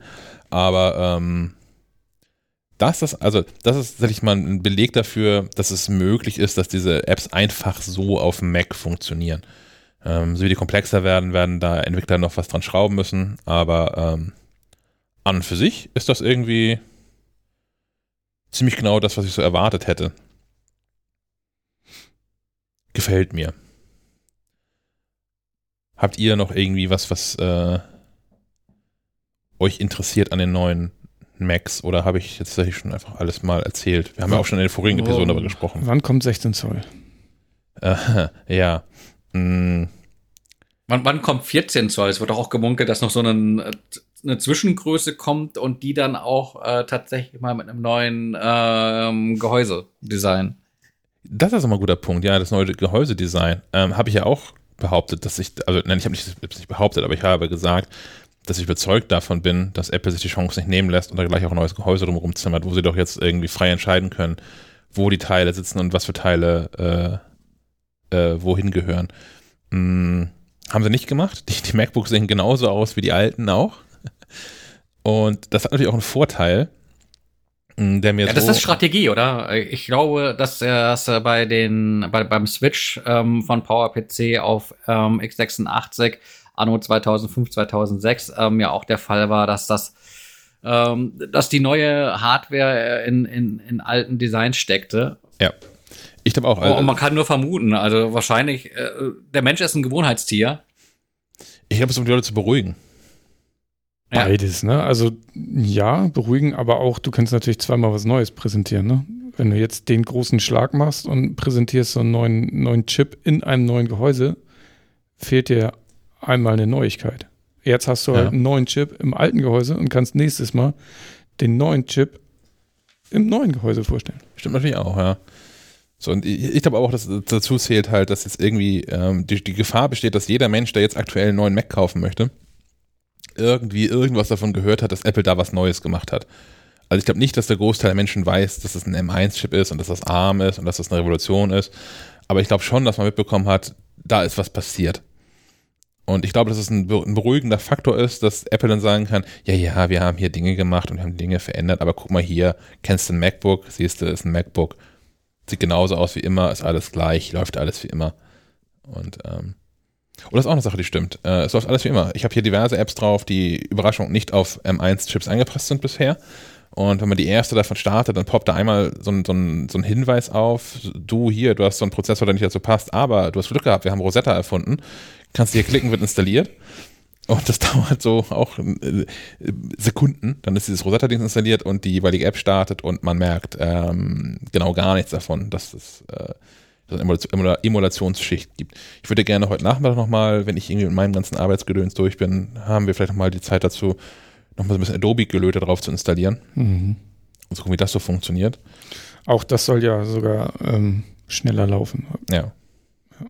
Ich fände ich fänd tatsächlich noch mal irgendwie interessant, so ähm, eins zu eins Gegenüberstellungen zu sehen. Ähm, teilweise äh, mit, den, mit den Adobe-Apps, ähm, dass man da irgendwelche Exportfunktionen äh, anstößt und direkt den Vergleich hat, das ist Rechner A, das ist Rechner B und äh, der ist so und so viel schneller fertig als der andere. Und das gleiche kann man halt auch mit, mit diversen anderen Anwendungen fahren, also beispielsweise mit Final Cut Pro, ähm, dass man da sieht, was effektiv die Zeitersparnis sein kann. Ähm, oder bei Spielen, dass man sieht, ähm, wie viele äh, Frames pro Sekunde da rausgeworfen werden, etc. pp. Weil das sind so die, die, die Real-World-Benchmarks, die ähm, tatsächlich ähm, im, im Alltag eine, eine, Relevanz für die Anwender haben, weil all das, was irgendwie so Geekbench ist oder sowas, das sind am Ende des Tages ja nur Zahlen und klar kann man da so ein bisschen von abstrahieren, aber äh, wenn ich vielleicht ähm, äh, im Videobereich sehe, dass, dass mir das wirklich viel, viel Zeit beim Export ähm, äh, der Videos spart äh, und ich dann irgendwie auch die Rechnung aufmachen kann, okay, das spart, das spart mir auch so und so viel Arbeitszeit und deshalb so und so viel Geld, ähm, dann ist vielleicht auch äh, die Bereitschaft, schon jetzt umzusteigen und da Geld für in die Hand zu nehmen, größer, als äh, wenn ich mich da auf irgendwelche abstrakten Zahlen und irgendwelche Versprechen hin drauf verlassen muss, dass das ja schon irgendwie schneller sein ja. soll. Stimmt schon, ja. Ich habe es auch bei, bei vielen Sachen jetzt nicht eins zu eins ähm, geteilt, weil es auch nicht kein, kein echter fairer Vergleich ist ähm, mit den Setups, die ich da gerade so habe. Aber es ist halt schon so, dass man, ähm, dass die Dinge nicht nur gemessen schneller sind, sondern so viel schneller sind, dass man es merkt. Und auch egal, was ich bisher gemacht habe, also egal, ob ich da jetzt irgendwie dann doch mal große, große Bilddateien, große, große Photoshop-Dateien geladen habe, in Pixelmator wohlgemerkt, ähm, oder ob ich vorhin erzählt Videos exportiert habe oder ob ich da mal ein Spiel drauf gestartet habe. Ähm, und ich habe mir auch äh, von, von einer ähm, Xcode-Erklär-Website, weil ich selbst nicht gut programmieren kann, ähm, mal ein komplexeres Xcode-Projekt runtergeladen und das dann da mal ähm, ähm, kompiliert. und es ist alles so sagenhaft, viel schneller, dass man es wirklich, wirklich merkt. Es ist also nicht nur so, dass man, ähm, wenn man im Shop oder neben sitzt, feststellen kann, aha, hier kann ich jeden Tag 3,4 Sekunden sparen, sondern ähm, es ist halt schon ein neues Gerät und es ist in, in, in, viel, in vielen Fällen fühlt es sich auch tatsächlich wie ein neues Gerät an, obwohl es noch alt aussieht und es ist, ähm, ich, ich, ich, denke schon, dass es so ein bisschen vergleichbar mit dem, mit dem Sprung auf, auf SSD-Speicher ähm, ist. Also es gibt halt ein, ein, ein Computerleben vor SSD und nach SSD und ich glaube, dass dieser Sprung auf diese M1-Chips ähm, würde wir in zwei, drei, vier, fünf Jahren zurückgucken, wird ähnlich signifikant sein. Ich bin gespannt. Kommen wir zu weiterer Hardware. Herr Möller ist unter die Meteorologen gegangen. Nee, ja. Das ähm, haben wir schon länger da oben im Büro rumstehen und ich glaube, wir haben es noch nie erwähnt. Und zwar ähm, haben wir ja so eine Lametric Time. Ich weiß nicht, ob das alle Hörerinnen kennen. Und zwar ist das so eine, so ein, ich nenne es mal Spielerei. Es ist so ein Display, das kann dir irgendwie deine, deine Followerzahlen von YouTube anzeigen, deine Streamer bei Twitch oder dein, was auch immer. Also da gibt es ganz viele Dienste und das ist so ein, so ein Pixel-Display, das in dein WLAN eingeklinkt wird und wenn du dich dann mit deinen Diensten verknüpfst, dann kann das allerhand Zeug anzeigen. Ist ganz lustig, kostet allerdings auch, ich glaube, läppische 200 Euro. Aber wenn man das Ding eh rumstehen hat und durch Zufall auch noch äh, irgendwie so einen Raumsensor von Netatmo, da gibt es entweder den smarten äh, Raumluftsensor oder die Wetterstation, die tut es auch rumstehen hat, ähm, kann man die beiden verknüpfen und hat eine wunderbare Corona-Ampel. Nicht Corona, CO2-Ampel meine ich. Ähm, und zwar machen wir das oben im Büro, äh, sind wir angehalten, nicht so viele Leute auf einmal da zu sein. Wir sind ja eh meistens zu zweit, aber man sieht auch, wenn wir zu zweit atmen, irgendwann ist die Luft halt dick oder ja. dünn. Auf jeden Fall schlecht. ähm, und diese, diese Raumluftsensoren, die gibt es natürlich auch billiger oder auch so zum selber löten oder so. Wir haben nun mal die von NetAtmo da stehen. Ähm, die messen den CO2-Anteil in der Raumluft.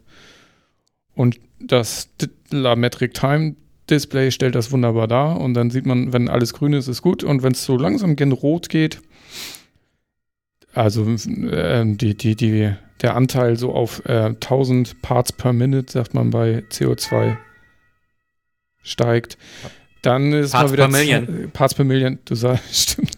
Was habe ich Minutes gesagt? Parts per Million, genau. Ähm, dann ist mal wieder Zeit, das Fenster aufzureißen. Ist ganz da praktisch. Da gibt es doch auch irgendwas von, von, von Eve. Ich glaube, die haben auch so einen Raumluftsensor. Genau. Ähm, ich weiß nicht, ob man da vielleicht was basteln kann. Ansonsten gibt es bestimmt auch irgendwelche Raspberry Pi-Projekte, äh, wo du eventuell so eine HomeKit-Anbindung zurechtgelötet bekommst. Und dann könntest du ja theoretisch da auch irgendwelche Lampen schalten. Äh, Alarmstufe Dann wird alles rot. So. Ja, ja, das, also, genau. also da, das NetAtmo kann ja auch HomeKit. Das haben wir aber so, ja. so nicht verschaltet, dass jetzt irgendwie der, der HomePod anfängt, irgendwie Final Countdown zu spielen oder so. Ähm, äh, wir haben den nur einfach mit diesem Display äh, verknüpft, was offensichtlich nicht so trivial ist, wie ich dachte. Man muss in dem, man kann auf dem, wenn man in der App ist von diesem Lametric Time, kann man neue Apps hinzufügen. Äh, die haben da so einen eigenen App Store.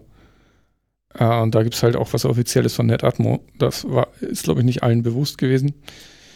Ähm, da kann man eben mal stöbern. Da gibt es ganz lustige Sachen. Äh, unter anderem kann man sich, glaube ich, auch die, die Inzidenzzahlen aktuellen von Deutschland anzeigen lassen. Das finde ich aber ein bisschen zu deprimierend, deswegen habe ich das wieder mhm. ausgemacht. Ja, äh, gestern, gestern lag Kiel vor Hamburg. Wie bitte? Ja, ja. Nein, das kann nicht sein. Doch, doch. Wir sind jetzt über 70 inzwischen. Ja. Hamburg ist auch immer noch über 100. Nix da. Wie bitte? Nix da. Hamburg ist hier heute, heute Hamburg. Komm hier, Inzidenzvergleich. Was sagt Bremen?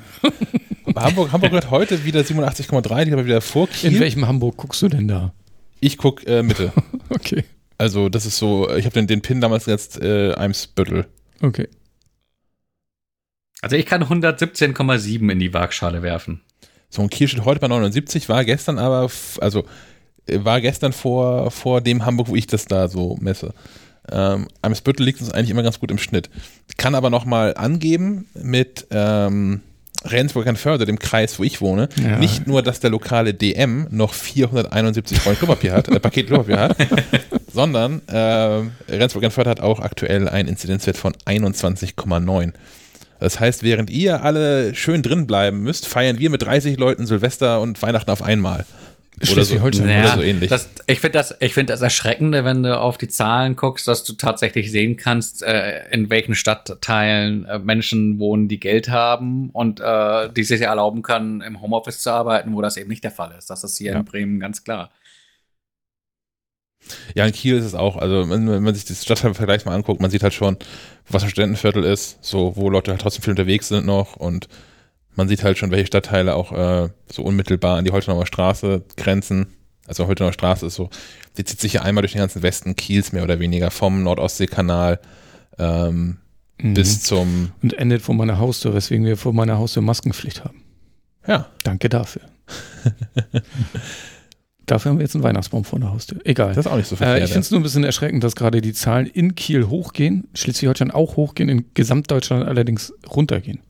Wir gleichen uns so langsam an. Also die Welle sch- kommt von unten und schwappt so in den Norden. ja. Ähm, ja, aber zurück nochmal zu NetAtmo.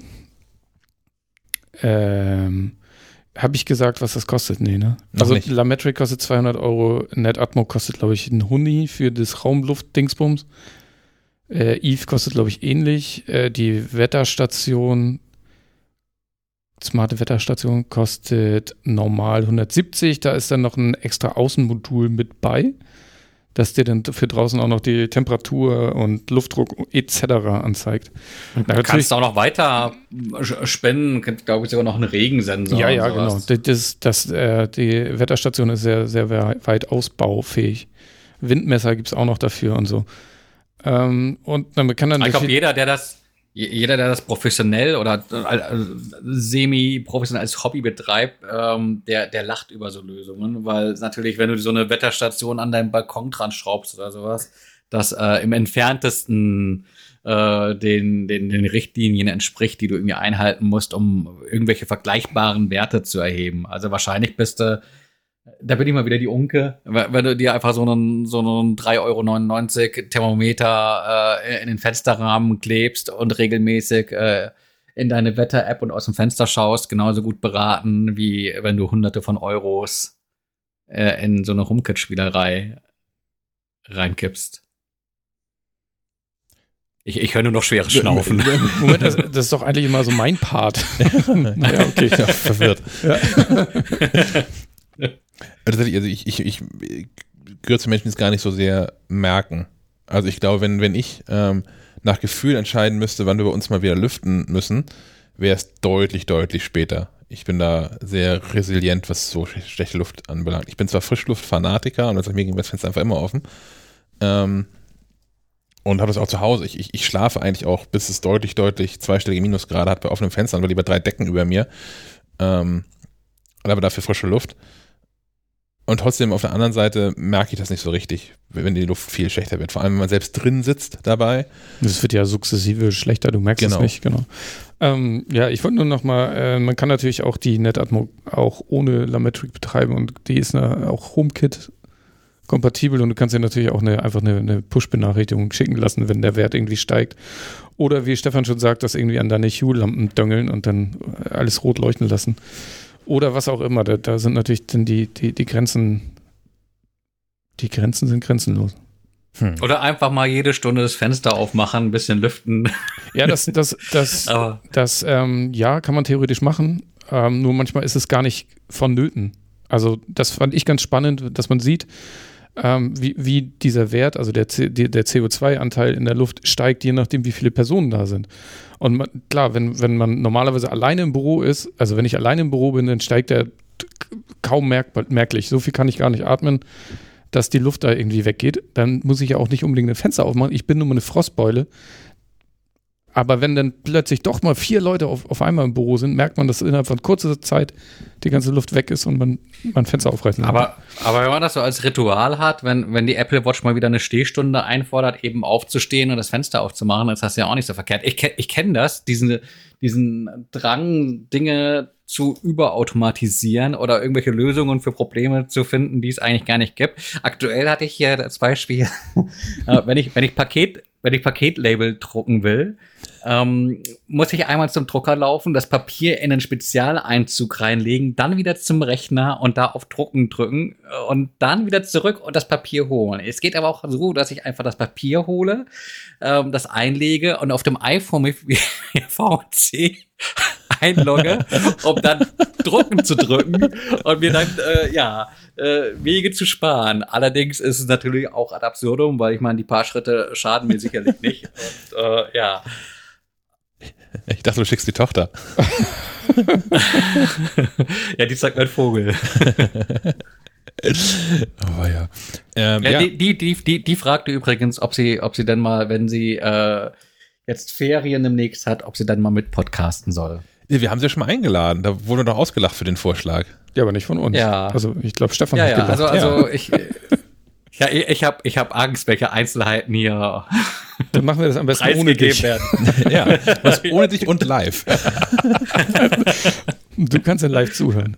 In einem abgeschlossenen Raum. Ja. Ja, sie, sie, sie, muss, sie muss neben mir sitzen, so in Reichweite. dass sie mit dem Knebel. Hm, Ja, ja. Ähm, Automation und sowas. Ich hab, wir haben da gestern noch drüber gesprochen, auch mit äh, im, im, im Zusammenhang mit der NetAtmo und sowas. Hm, können wir hier nicht einbauen, weil hier dieses Gebäude ja denkmalgeschützt ist oder eine Stufe davor. Auf jeden Fall kann man die Fenster nicht verändern. Ähm, es gibt ja aber Fenster, die selbst lüften können. Mhm. Ähm, ich bin mir nicht sicher, ob es da schon irgendwas gibt, was HomeKit-kompatibel wäre. Ähm, aber ich habe schon vor Jahren auf, auf der IFA mal ähm, gesehen, Fenster mit App-Steuerung, äh, wo dann so, so, so kiemenartige Lamellen im Rahmen aufgehen, nach innen und nach außen, und man so ähm, dann für, für so einen kontinuierlichen Luftzirkulationsstrom sorgen kann oder halt auch Stoßlüften ähm, kann darüber. Ja, klar, das ist Was ich natürlich. auch schon mal gesehen habe. ja, Sorry. das ist natürlich dann die, die, die Kö Königsklasse dann ähm, natürlich äh, der, der Sensor und dann der macht automatisch das Fenster auf. Klar. Aber irgendwas müssen wir auch noch selber machen, finde ich. Noch. Ja. Noch. Genau, da sind wir wieder beim Thema. Man kann vieles automatisieren, aber die Frage ist, ob man es soll. Äh, Da, da der Blick in mein eigenes äh, Smart Home, äh, Smart Home klingt jetzt, als würde ich hier irgendwelche herrschaftlichen Villen bewohnen. Ähm, dem ist nicht so, ist einfach eine Wohnung. Aber äh, so, aber mit Blick, was bei euch irgendwie gut läuft, ich glaube, das Thema hatten wir schon mal, aber was ich irgendwie nochmal unterstreichen kann, was, was wirklich viel bringt auf, auf äh, Komfort und Energiekosten, ist Leuchtmittel in HomeKit reinpacken. Also sprich irgendwie in Hue oder irgendeine günstigere HomeKit-kompatible Lösung investieren und sich da daran erfreuen, dass äh, vieles sinnvoll automatisch geschaltet werden kann, dass man äh, dank LED ohnehin dann auch Geld spart, wobei man da auch wieder die Milchmädchenrechnung aufmachen kann. Ja, so eine Hue-Glühbirne kostet halt irgendwie auch ein bisschen mehr. Äh, das dauert dann auch wahrscheinlich 600 Jahre, bis sich die Installation hier amortisiert hat, aber ja, aber das ist so, so ein Punkt, den ich immer so bei, bei irgendwelchen äh, Smart Home Diskussionen äh, rausstelle, ist mit, wenn man irgendwie einsteigt äh, und unmittelbaren Nutzen haben will, dann ist irgendwie Licht. Ja, ich glaube, irgendwie so Licht das, ist ein guter Einstieg, erstes- ja. Ähm, äh, ich bin kurz davor, nein, beziehungsweise habe ich schon erwogen, äh, Heizungsthermostate zu automatisieren. Äh, weil das gerade jetzt, und wir wohnen in einer Altbauwohnung, wenn man da unnötig heizt, ist es einfach verbranntes Geld. Ja. Und ähm, Ja, das war hier auch der zweite oder der, Der zweite dritte Schritt. Schritt. okay. Ähm, noch ein Schritt, der, der ganz gut war, das war dann äh, der dritte Schritt wahrscheinlich ist ähm, die Wohnungstür, ähm, respektive Haustür mit so einem äh, Smart Lock äh, auszustatten. Ähm, Ich glaube, wenn ich das bei uns so- an die Haustür äh, hänge, dann, dann fällt die Haustür in, in, in sich zusammen. Ja, inzwischen Zu gibt's von, von, von, von Nuki gibt's äh, komplette Haustüren. äh, oder in Kooperation mit irgendwelchen Da schlage ich meinen Vermieter mal vor. Ja, ja, oder, oder, oder, oder Testmuster anfordern und äh, den Paketmann erzürnen, wenn er irgendwie anfängt, hier Türen reintragen zu müssen. kann, gleich ein, kann gleich einhängen. Genau. Warte mal kurz, ich nehme die alte raus, kannst gleich hier ranhängen. Ja, das, das Problem ist, wenn du, wenn du zur Miete wohnst, kannst du das Ding halt nur an die Wohnungstür hängen, weil unten an der Haustür ziehst du dann irgendwie die äh, Blicke deiner Nachbarn äh, auf dich, wenn du da anfängst dran rumzuschrauben. Es gibt dann zwar auch so äh, Sch Schließanlagen-Gedöns, wo du dann, äh, es gibt auch so ein Nuki für, für Hausinstallationen, aber das geht dann auch gleich richtig ins Geld und äh, das kannst du als Mieter sowieso nicht machen, sondern es ist dann Sache des Vermieters. Aber nichtsdestotrotz, selbst an der Wohnungstür ist das natürlich äh, elegant, wenn man irgendwie die Einkäufe nicht aus der Hand stellen muss, um die blöde Tür aufzuschließen, sondern gleich reinspazieren kann. Aber Jetzt- auch das jetzt wieder so ein Luxusproblem Genau, jetzt bin ich wieder dabei und denkst so, nee, das, nee, das ist zu viel.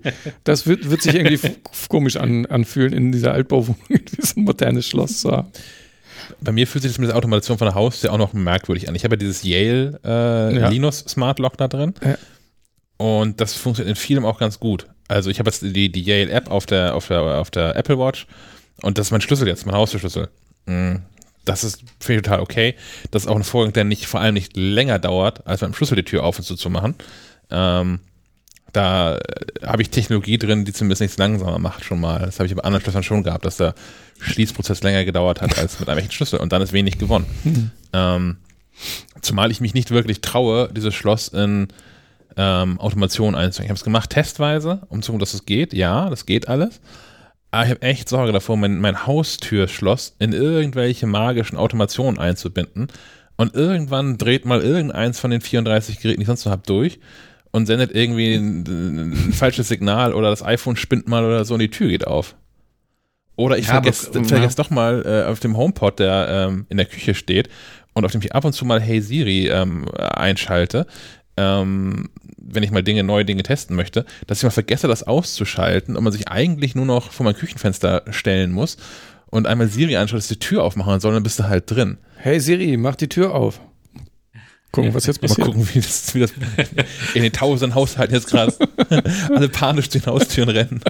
Da, dabei gibt es ja auch durchaus sinnvolle Automationen. Also beispielsweise äh, könnte ich mir vorstellen, ähm, einen Rauchmelder mit der, mit der äh, Haustür zu verknüpfen, wenn, wenn, wenn Rauch, dann Tür auf, weil äh, selbst wenn man nicht zu Hause ist, Ja. ist es wahrscheinlich dann eine bessere Idee, die Tür offen zu haben, als äh, die Feuerwehr zur Axt greifen zu lassen. Das ist die Frage, Ah, eine offene Tür heißt mehr Sauerstoff, Bandbeschleuniger. Gut, je, jetzt ha haben wir Feuerwehrleute unter, unter unseren Hörern. Ja. Na gut, ähm, kommen wir zur nächsten Sache. Das ist eine Sache, die ich noch gar nicht getestet habe. Da möchte ich, dass das jemand mich, ja, schon ein bisschen, das ist immer ein Pfeffer. Ähm, da, da möchte ich, dass äh, jemand das für mich testet, damit ich weiß, ob ich das ausgeben soll oder nicht. Mm, Es gibt eine Kickstarter-Kampagne von Man Kitchen, kommen aus den USA, schreiben sich M-E-N Kitchen. Ähm, die haben schon mal in einer vorherigen Kampagne ein wohl auch ganz gutes Messer, Küchenmesser rausgebracht und jetzt eben die Pepper Cannon. Und ähm, eigentlich wieder darauf gestoßen, weil es ein super geniales, großartiges äh, Kickstarter-Kampagnenvideo ist, was die da produziert haben. Ähm, und es geht darum, eine, eine, eine, eine, eine Pfeffermühle mit einem vernünftigen Mahlwerk, wo auch endlich mal eine vernünftige Menge rauskommt. Und da zieht er Vergleiche und sagt so, hier, hier ist dieses Masterclass-Video von Gordon Ramsay und dann muss irgendwie mit seiner blöden Pfeffermühle 45 Mal daran rumdrehen, bis er sein Steak irgendwie vernünftig gepfeffert hat. Und hier ist dieser andere Koch, der irgendwie eine Lasagne macht und da muss er 67 Mal dran drehen, bis er irgendwie noch Pfeffer in, seinen, in, seiner, in seiner Pasta hat. Ähm, und die haben eine, eine Pfeffermühle, die auch nicht so unrecht Pepper Cannon heißt, je nach Konfiguration zwei bis zehn Mal so viel gemahlenen Pfeffer rausjagt. Wo, womit wir wieder bei diesen. Luxusproblemen wären, ne? So. Wenn die Pfeffermühle nicht genug Pfeffer ausspuckt. So. Und eigentlich, ich finde das Ding, äh, ich finde das von, der- von der Ästhetik her mag ich das. Die gibt es halt in so, in so matt schwarz. Und ähm, ich, ich finde auch Pfeffer ist ein, ein großartiges Gewürz und ich äh, habe da auch viel an den meisten Gerichten dran, die ich zu Hause so koche. Ähm, ich kenne das, das nervige, das nervige Thema von, dass man sich da irgendwie einen Wolf müht, Dreht. Mal, dreht, danke. Gerade wenn man größere Mengen ähm, kocht. Auf der anderen Seite habe ich wirklich, wirklich Bauchschmerzen, irgendwie, ich glaube 140 Dollar für eine Pfeffermühle zu bezahlen. Äh, plus 100, 100, 150 plus äh, wahrscheinlich Steuer plus Zoll. Also landest du 100, 200 Euro, oder? Ja, vor allem plus Porto. Die, die liefern aus den USA, also 22 Dollar Porto nochmal oben drauf. Ja, aber ähm, ja, ähm, aber wenn jetzt so, wenn jetzt so echte, wie sagt man, so Profis kommen mit so einer Pfeffermühle, die sagen dir, ja, komm, das allein das Mahlwerk, Mahlwerk muss 200 Euro kosten. Also ich habe so eine, ich habe eine Kaffeemühle geschenkt gekriegt und Mhm. habe irgendwann durch Zufall mal den Preis gesehen. Wäre ich auch fast hinten übergefallen. Naja. Ja, es bin, also sie haben also auch so ein, so, ein, so ein Gehäuse, was aus einem Block Aluminium gefräst ist, also schon sehr Apple-like. die, die, das, Ich das, das, MacBook sagen, unter das, das. Apple unter den Pfeffermühlen, genau. Ähm, aber ja, also auch wenn, wenn ihr euch überhaupt gar nicht dafür interessiert, guckt euch dieses Video an, das ist wirklich großartig produziert, äh, macht, macht viel Spaß und danach will man so ein Ding haben. Und dann guckt man auf den Preis und dann vielleicht nicht mehr, aber mh, ich, ich würde schon, ich, ich könnte mir vorstellen, dass es zwei Drittel der Hörerschaft so geht. Man guckt sich das Video an und sagt, ja, ist eigentlich eine gute Idee. So, jetzt, jetzt wollen wir das aber fürs Prämien-Abo haben, oder? Das ist mal eine gute, das ist eine gute Idee. Ja, dann muss das ja auch jemand für den Verlag testen quasi. Ja, das wir haben ja auch so, durch Zufall haben wir auch so Kochmagazine, wo sich das anbieten würde. Ja. Super. Das Sonderheft, Ko Kochen mit Pfeffer. ja. Kochen mit Schack. Also für, für, euch, für euch zu Hause ist da ähm, der, der Link zu dem Video ist in den Show Notes. Und ich weiß nicht, vielleicht müsst ihr hier da, äh, Stefan und Sven, dann nachher mal durch und das mit mir gemeinsam gucken. Das ist ein großer Machen wir Spaß. sehr gerne. Das Heft heißt übrigens Boom Shakalaka.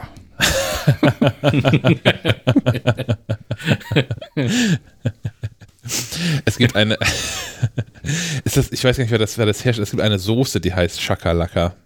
So eine Fertigsoße, Grillsoße. Ja, habe ich auch schon mal gesehen. Und ähm, es gibt die, die, die Gibt große. es nicht auch eine Chips-Sorte jetzt gerade? Oh, da weißt du, weißt du mehr als ich. Ich werde das recherchieren. Mm, Da habe ich die, die großartige Anekdote anzubieten, dass ähm, ich mit, mit, mit Freunden und deren Hunden am, am Strand war. Und ähm, die Hunde waren da auch lustig baden und haben sich dabei, haben dabei entschlossen, die Ostsee leer zu trinken. Was dazu geführt hat, dass sie ähm, im, im, erst im Chor und dann im Kanon weil auf der Rückfahrt den Kofferraum gekotzt haben. Was auch einfach, es äh, auch einfach erbärmlich stinkt. Chips frisch Chakalaka, ja. Würze Afrikas. Das wird zusammenhängen. ähm, schreibt sich anders als ich, aber ist egal. Man ist ja ein, ist ein Podcast. Aber Hört man, hört man ja Ke- nur. Ke- keiner will diese Chips mehr essen nach dem. Naja, je, je, jedenfalls äh, mussten wir ja anhalten, weil es auch unfassbar erbärmlich stinkt und hatten auch nichts weiter dabei, mussten vom, vom, vom Straßenrand irgendwelche Mülltüten, äh, also so Aldi-Tüten rumlagen und dann den Kofferraum aufräumen und sind weitergefahren zum Einkauf, weil wir noch grillen wollten. Und ähm, die, die eine, eine Freundin äh, griff auch in dieses Regal und guck mal, diese Soße heißt wie du, Schakalaka. Und ähm, der Claim zu der Soße ist aber schön stückig und da schloss sich so ein bisschen so ein Kreis zu dem, was wir vorher erlebt haben. Und deswegen habe ich die Soße nie gegessen. Ich weiß nicht, wie die schmeckt, weil jedes Mal, wenn ich dies, diese sehe, ähm, habe ich das vor Augen und sofort wieder in der Nase. Da kann nur der Hersteller gar nichts für, aber wenn, wenn ihr berichten möchtet, wie diese Soße schmeckt. In, in meiner Recherche eben äh, hat sich ergeben, dass Shakalaka wohl ein Gewürz ist. Ah, okay. Und daher die ganzen Namen. Wenn, wenn jemand aus der Hörerschaft weiß, wie, wie diese Chips schmecken oder wie diese Soße schmeckt, gerne, gerne eine, äh, äh, wie sagt man hier, eine Sprachnachricht. Mhm. Gut, kommen wir vom Kochen zum Autofahren. genau, kommen wir zum Autofahren. Da waren wir quasi gerade auch schon. Ähm, ich habe hier schon mehrfach im Podcast angedroht, dass ich ähm, Navi-Apps testen würde. Und das habe ich auch in den letzten Wochen, eigentlich auch Monaten ähm, ausführlich getan. Ich habe dazu extra dafür, habe ich mich mehrfach auf die Autobahnen zwischen äh, Hamburg und Kiel begeben. Ähm, nein, nicht extra dafür, ich hatte schon bessere Gründe, um da unterwegs zu sein und in Hamburg zu sein. Aber ich habe diese Strecke halt, ähm, kenne ich nun, es gibt eine Ost- und eine Westroute. Die Ostroute führt erst über die 215 und dann die 7, äh, die Westroute. Und ähm, die Ostroute führt erst über die 404 und dann die 121. Sehr gute Frage, wie die andere Autobahn heißt, aber Aber, aber für, für Kiel nach Hamburg brauchen wir doch kein Navi, oder? Ähm, jein. Also ich brauche für die gesamte Strecke auch die, die drei, vier Punkte, die ich ja regelmäßig anlaufe in Hamburg. Ich finde die Wege blind, so ist es nicht. Mm, Was man regelmäßig hat, ist äh, erhöhtes Verkehrsaufkommen. So dass man auch nicht zwingend immer auf man, der Autobahn man bleibt. ist auch Stau. Ja, oder man dann doch mal spontan aufgrund eines Navi-Hinweises entscheidet, äh, jetzt aus Norden kommt, nicht erst in Stellingen abzufahren, sondern schon in äh, Schnelsen, was nördlicher liegt. Ähm, und auch in Hamburg. Hamburg ist eine, eine Stadt, die immer für einen für für Verkehrs- und Fahrt gut ist. Ja, hier poppt man eine Baustelle auf, hier ja. gibt es plötzlich eine Einbahnstraße. So, das, das, das, hilft da alles irgendwie schon. Und ich habe inzwischen auch dadurch die verschiedensten Wege ähm, kennengelernt zu diesen drei, vier Zielen, die ich da regelmäßig ansteuere. Und auch in Kiel ist für Autofahren momentan kein Spaß. So, es, es war lange so, dass es. Hey, die 76 ist doch wieder frei, jetzt wo wir die, die CO2-Sauger da haben. oh Mann, das ist auch so ein trauriges Thema. naja, hier wird immer noch eine, eine, eine Autobahnabfahrt. Wenn man die Ostroute aus Hamburg zurück nach Kiel fährt und die 404 lang fährt, kommt man irgendwann über so einen kleinen Kreisel, der führt auf den Theodor-Heuss-Ring und das wird alles gerade erneuert, was dazu führt, mh, dass es sich gerne mal ab dort äh, bis weit vor die Tore Kiels zurückstaut, weil an dieser Stelle nämlich ähm, äh, äh, eine, eine dreispurige Straße in zwei Etappen, aber auf nur 200 Metern auf eine Spur verjüngt wird. Ähm, ein großer Spaß, ein großes Kino, wenn man sich das angucken möchte. Ich glaube, man hat viel Spaß. Man sieht viele beinahe Unfälle jeden Tag. Es ist ein Traum. Ähm, weil das so scheiße ist, fahren aber momentan auch viele Menschen einfach durch die Innenstadt durch, weil es deutlich schneller geht, was aber dazu führt, dass es äh, auch dort langsamer als sonst ist. Ähm, lange Rede, kurzer Sinn, ich fahre momentan auch in Kiel häufig mit Navi, ähm, weil sich dann doch die, die, die Fahrt Zeit vom, vom Büro nach Hause sind normalerweise 17 Minuten. Aktuell fahre ich im Schnitt so 24, 25 Minuten. Aber wenn ich da ins Navi gucke, habe ich meistens zwei, drei Routen zur Auswahl und die schwanken dann so zwischen 22 und 35 Minuten. Und ähm, das lohnt sich halt schon, da irgendwie einmal reingeguckt zu haben. Also habe ich diese Navi-Apps ausführlich getestet in Kiel, in Hamburg und auf allen Straßen dazwischen. Das ist schon mal nicht ganz verkehrt, glaube ich. Und ähm, ich habe, ja? Nee, ich, ja, nee, ich glaube, wir haben vergessen zu sagen, dass sie alle CarPlay können. Stimmt. Ich habe mir nur Sachen angeguckt, die CarPlay können. Alles andere hat auch irgendwie, das muss auch weg. Okay. Also ich, ich finde, seit Apple die Türen aufgemacht hat, gibt es keine Ausrede für Navi-Apps nicht CarPlay-tauglich zu sein. Das, mhm. das, das heißt, du zahlst jetzt unseren Lesern Abwrackprämie? Äh, nein. Hä? Nein, einfach nein. Ähm, aber, ähm, aber da komme ich ja noch zu, wenn man keinen CarPlay hat, das gibt es im Test auch. Ähm, ich habe mir angeguckt Apple-Karten, ich habe mir angeguckt ähm, Google Maps, ich habe mir angeguckt Waze, ich habe mir angeguckt Here We Go, ich habe mir angeguckt TomTom Go, ich habe mir angeguckt Sygic und ich habe mir angeguckt ähm, Maps.me und last not least Magic Earth. Letztere kannte ich vorher nicht. Ähm, alle anderen habe ich schon zumindest vorher gesehen. Ähm, wer die Testergebnisse im Detail lesen möchte, vor allem zu den ganzen kleineren Apps, der möge doch den Artikel auf MacLive lesen. Das ist ein Plus-Artikel, aber ihr habt ja schon vorhin im, im Black Friday-Blog alle MacLive Plus gekauft, deswegen ist das ja gar kein Thema. Mhm. Ähm, das, das Fazit fällt so ein bisschen da aus, so aus, wie man sich das erwartet hätte, dass ähm, Apple und Google schon alles ganz gut erschlagen. Es gibt so ein paar spezielle Spezialfälle und Sonderlösungen, ähm, wo dann einzelne Apps besser sind. Es ist aber nicht so, dass es irgendeine App gäbe, die ich für besser als Apple und Google fände. Die Navigation selbst und also die Routenführung von Apple und Google halte ich für absolut gleichwertig. Ähm, das funktioniert alles, alles super. Die, die Einbindung ins Betriebssystem ist natürlich bei Apple nochmal ein bisschen eleganter gelöst, als Google es könnte, aufgrund von Barrieren, die Apple da aufsetzt. Ähm, wo Apple nach wie vor abstinkt, ist in äh, dem Prozess, bevor man losfährt. Also das Ziel zu finden. Wenn jetzt eben ein konkretes Ziel hat, wie ein Restaurant oder so, ähm, findet Apple die Dinge häufig nicht, obwohl die in der Karte aber eingetragen sind oder schlägt einem völlig andere Dinge vor. Ich hatte das schon ein paar Mal, dass ich dann in, in, in Hamburg von, von einem Ort, wo ich jemanden abgeholt habe, dann zu einem Restaurant navigieren wollte und ich wusste, wie das heißt. Und wir nehmen mal als Beispiel, da habe ich auch einen Text genommen, damit das alle nachvollziehen können. Wir nennen das Restaurant Hellas. Gibt's nicht. Jedes gute Dorf hat einen Griechen, der Hellas heißt. Kostas, Hellas. Ja. Ähm, und das ist halt regelmäßig so, dass man weiß, okay, wir sind jetzt gerade hier an Punkt X und in so einem Umkreis von 300, 500 Metern irgendwo ist dieses, dieses Hellas-Restaurant. Ähm, und mit ziemlicher Sicherheit zeigt mir Apple Maps alle Hellas-Restaurants der ganzen Welt an, außer dem, was in meiner Nähe ist. Ähm, so dass ich das regelmäßig ist der erste Vorschlag ein Hellas Restaurant in Würzburg. Das muss ganz, ganz ausgezeichnet gut sein, dass das so weit oben in der Liste steht. Das, das, das zahlt die meiste AdWords-Kohle wahrscheinlich, damit das da ganz oben steht. Wahrscheinlich. Aber ich weiß nicht, also dieses, dieses, dieses Apple Maps, ne? Dieses iPhone. Apple Maps läuft auf dem iPhone. Das nutze ich ständig, stets und ständig. Das weiß, wann ich wo bin. Apple weiß mehr über mich, als ich das wahrscheinlich selbst tue. Oder zumindest dieses iPhone weiß mehr über mich, als ich das äh, selbst tue. Wie wahrscheinlich ist es denn wohl, dass wenn ich in Hamburg bin und um 18.30 Uhr nach einem Restaurant suche, dass ich doch ganz bestimmt das in Würzburg meine, was irgendwie zig hundert Kilometer weit entfernt ist. Das ist einfach ein, ein selten dummer Vorschlag.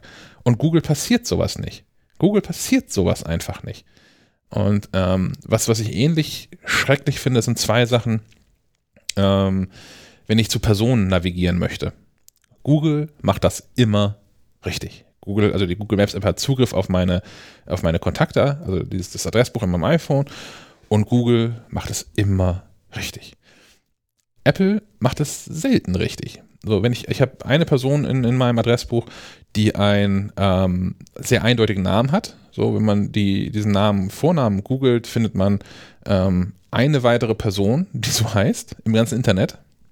Ähm, was ist schon mal, ist schon mal beeindruckend äh, wenn ich diesen Namen anfange zu tippen, die ersten beiden Buchstaben, dann schlägt mir ähm, Apple Maps auch noch eine der drei hinterlegten Adressen zu dieser Person vor. Entscheidet sich dann aber in Sekundenschnelle, ach Quatsch, die letzten 95 Mal wollte er schon zu dieser Person fahren, jetzt sucht er bestimmt irgendwie ein Dorf, ist es häufig, was so ähnlich heißt, oder mal ist es ähm, ein, eine Kunsthandlung, die so ähnlich heißt, die aber auch in einem Ort ist, in dem ich noch nie war. Äh, keine Ahnung, woher Apple sich das so denkt.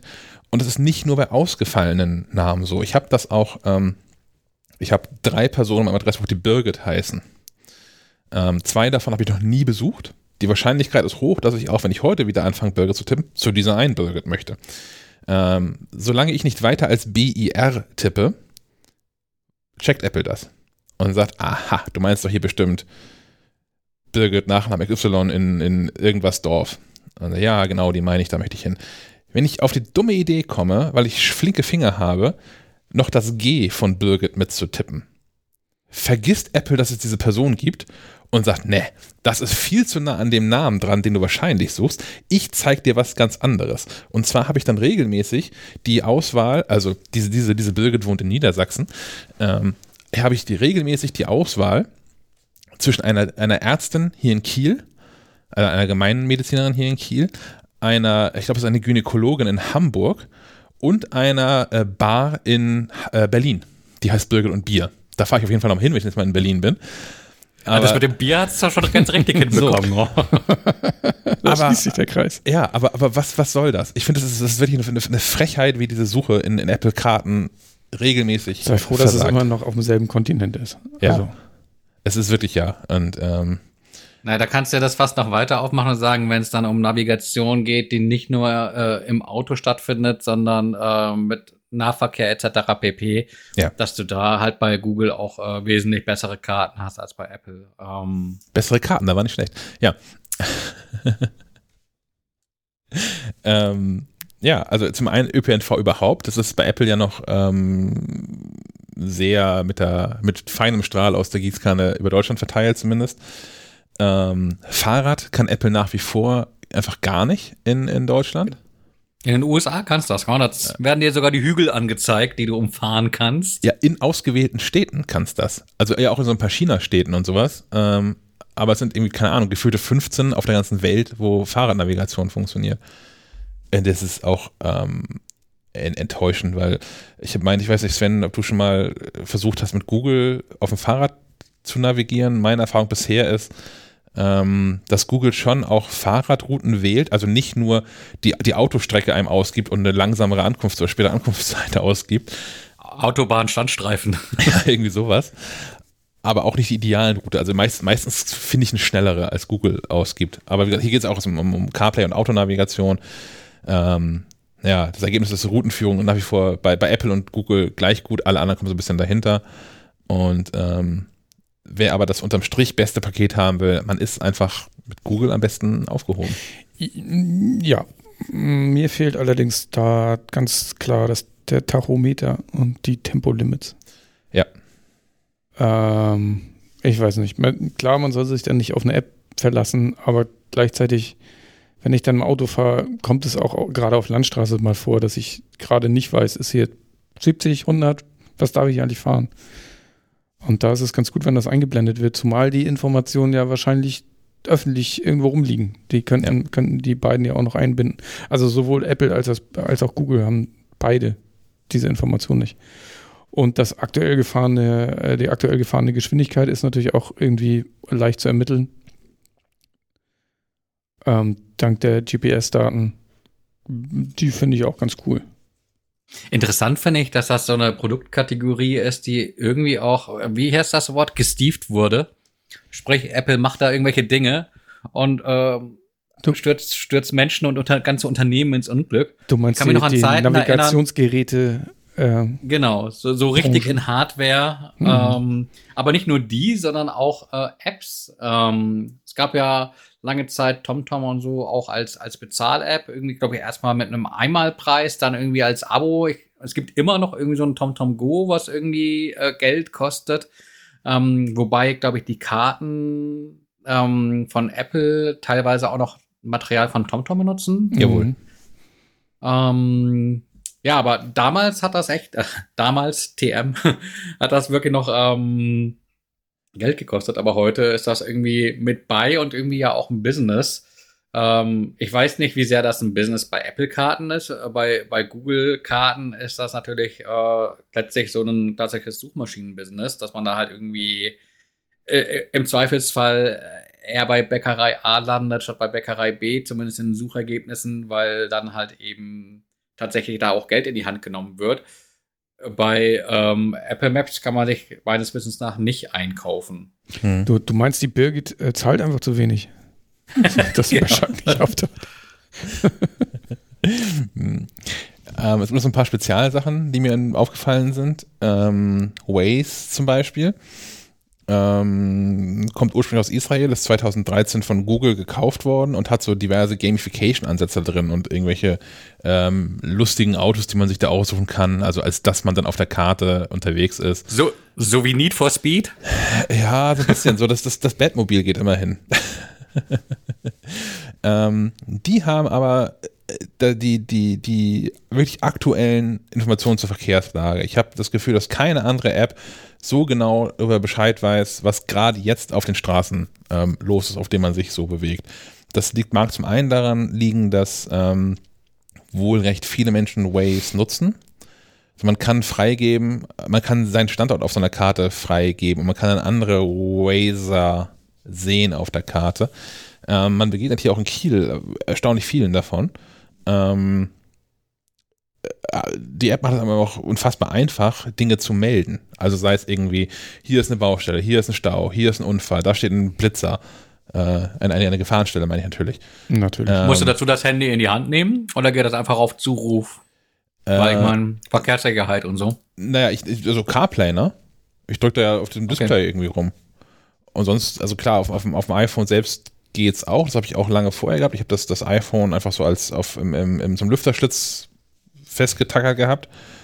Und ähm, Heißklebepistole, Horn. So ungefähr. Ähm, das ist der große Vorteil von Waze und die bieten dir auch die, zeigen auch die Geschwindigkeit an. Mm, ich habe noch eine Besonderheit gefunden in, in, in TomTom Go. TomTom Go hat äh, Blitzer, Blitzer waren da mit drin. Also das kann man anmachen, wenn man gewarnt. Also nicht nur für Blitzern, sondern auch, dass man das nicht aktivieren darf eigentlich, aber es ist drin muss dann ja selbst entscheiden. TomTom Go sieht immer noch so aus, wie so Navigationssysteme schon immer ausgesehen haben. Ähm, da hat sich wenig getan. Das ist, finde ich, eine, eine Ästhetik, die mir nicht genügt 2020, vor allem im Vergleich dazu, wie, wie hübsch die Karten von Apple und auch Google ähm, aussehen. Das ist irgendwie nicht das, womit ich zufrieden bin. Das mag man aber auch ähm, individuell anders sehen. Cigic ist mir als einzige App bei der Routenplanung wirklich negativ aufgefallen. Äh, ich habe auch einen Screenshot von ausgesucht im, im Artikel. Ähm, Cigic baut regelmäßig Umwege ein. Ähm, und zwar unsinnige.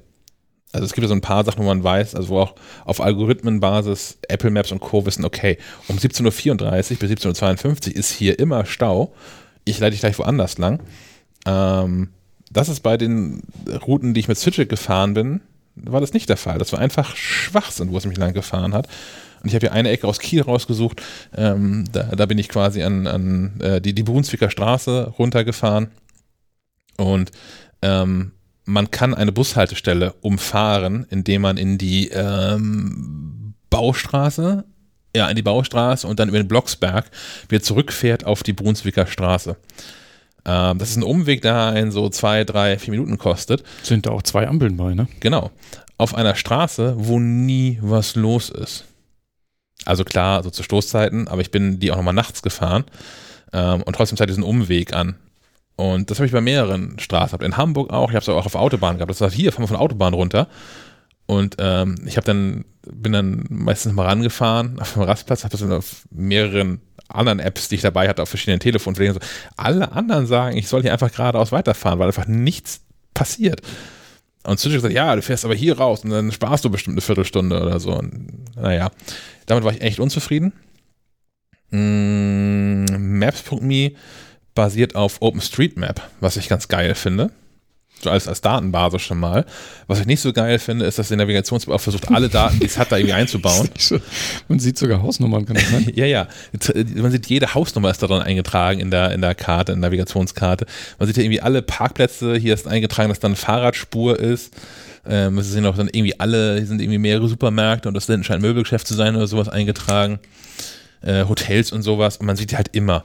Und es ist echt, ähm, und spätestens dann, wenn ähm, das Screenshot ist von 16.40 Uhr, das war hier nach Sonnenuntergang offensichtlich, da hat die App schon mal in den Dunkelmodus geschaltet.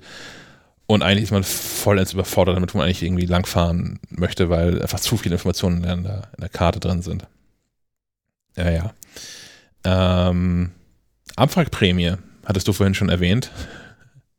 ähm, ich besitze auch ein Auto von 2012, was von Haus aus nicht CarPlay-fähig ist. Ich habe da also irgendwann mal. Oh, oh, das, das, das kann ich toppen mit 1997. Also, es, ja. ja. Sogar älter als mein Auto. Nicht schlecht. ähm, ich habe da von, von, von, von Pioneer so eine CarPlay-Einheit vor Jahren schon mal eingebaut. Mm, die, also, die kann auch nur kabelgebundenes CarPlay. Das ist auch irgendwie alles ganz nett und lustig. Ähm, hat immer gut funktioniert eigentlich. Man, man darf nicht so viel erwarten für diesen Touchscreens, die da drin sind. Also wenn man schon mal ein iPhone und ein iPad in der Hand hatte, sind diese Touchscreens da drin alle eine Frechheit. Die sind, die sind langsam und nicht sehr präzise. Aber ähm, okay. Was es relativ neu gibt, ähm, sind Adapter, die aus so äh, kabelgebundenen CarPlay-Einheiten kabelfreie CarPlay-Einheiten machen. Denn seit ein paar Jahren kann das iPhone schon ähm, per Bluetooth und Ad-Hoc-WLAN sich mit äh, diesen Autoradios da verbinden und äh, Wireless CarPlay machen. Ähm, da gibt es verschiedene äh, mehr oder weniger und meistens weniger vertrauenswürdig erscheinende Unternehmen aus vor allem dem ostasiatischen Raum, die einem da so Adapter anbieten, die bei Amazon dann gerne knapp dreistellig kosten. Wenn man die dann noch bei AliExpress bestellt, zahlt man dann noch die Hälfte für. Kommt in der Regel fast genauso schnell an, weil keine Ahnung, wie die jetzt machen, Magie. Ähm, sind so Adapter, die man dann per USB an das Autoradio anschließt und äh, das verbindet sich dann per Bluetooth und WLAN mit dem iPhone. Mhm. Ich habe so ein bisschen versucht, das herauszufinden. Es scheint so zu sein, als ob dieses Ding nicht nach Hause zu telefonieren versucht, es sei denn, man versucht manuell ein Update anzustoßen. Ähm, muss aber jeder selbst entscheiden, ob er so ein Ding installieren möchte oder nicht. In meinem, ich habe das jetzt seit ein paar Monaten schon im Auto und habe da eigentlich auch keine echten Probleme mit. Manchmal schlägt die Verbindung auf, auf eine Art fehl, dass das ähm, Pioneer, Pioneer-Gerät sagt, jetzt weiß ich gar nichts mehr und abstürzt. Ähm, dieses Pioneer-Gerät, was ich damals für einen mittleren dreistelligen Betrag gekauft habe, verfügt über vieles, aber nicht über einen Ein-Ausschalter.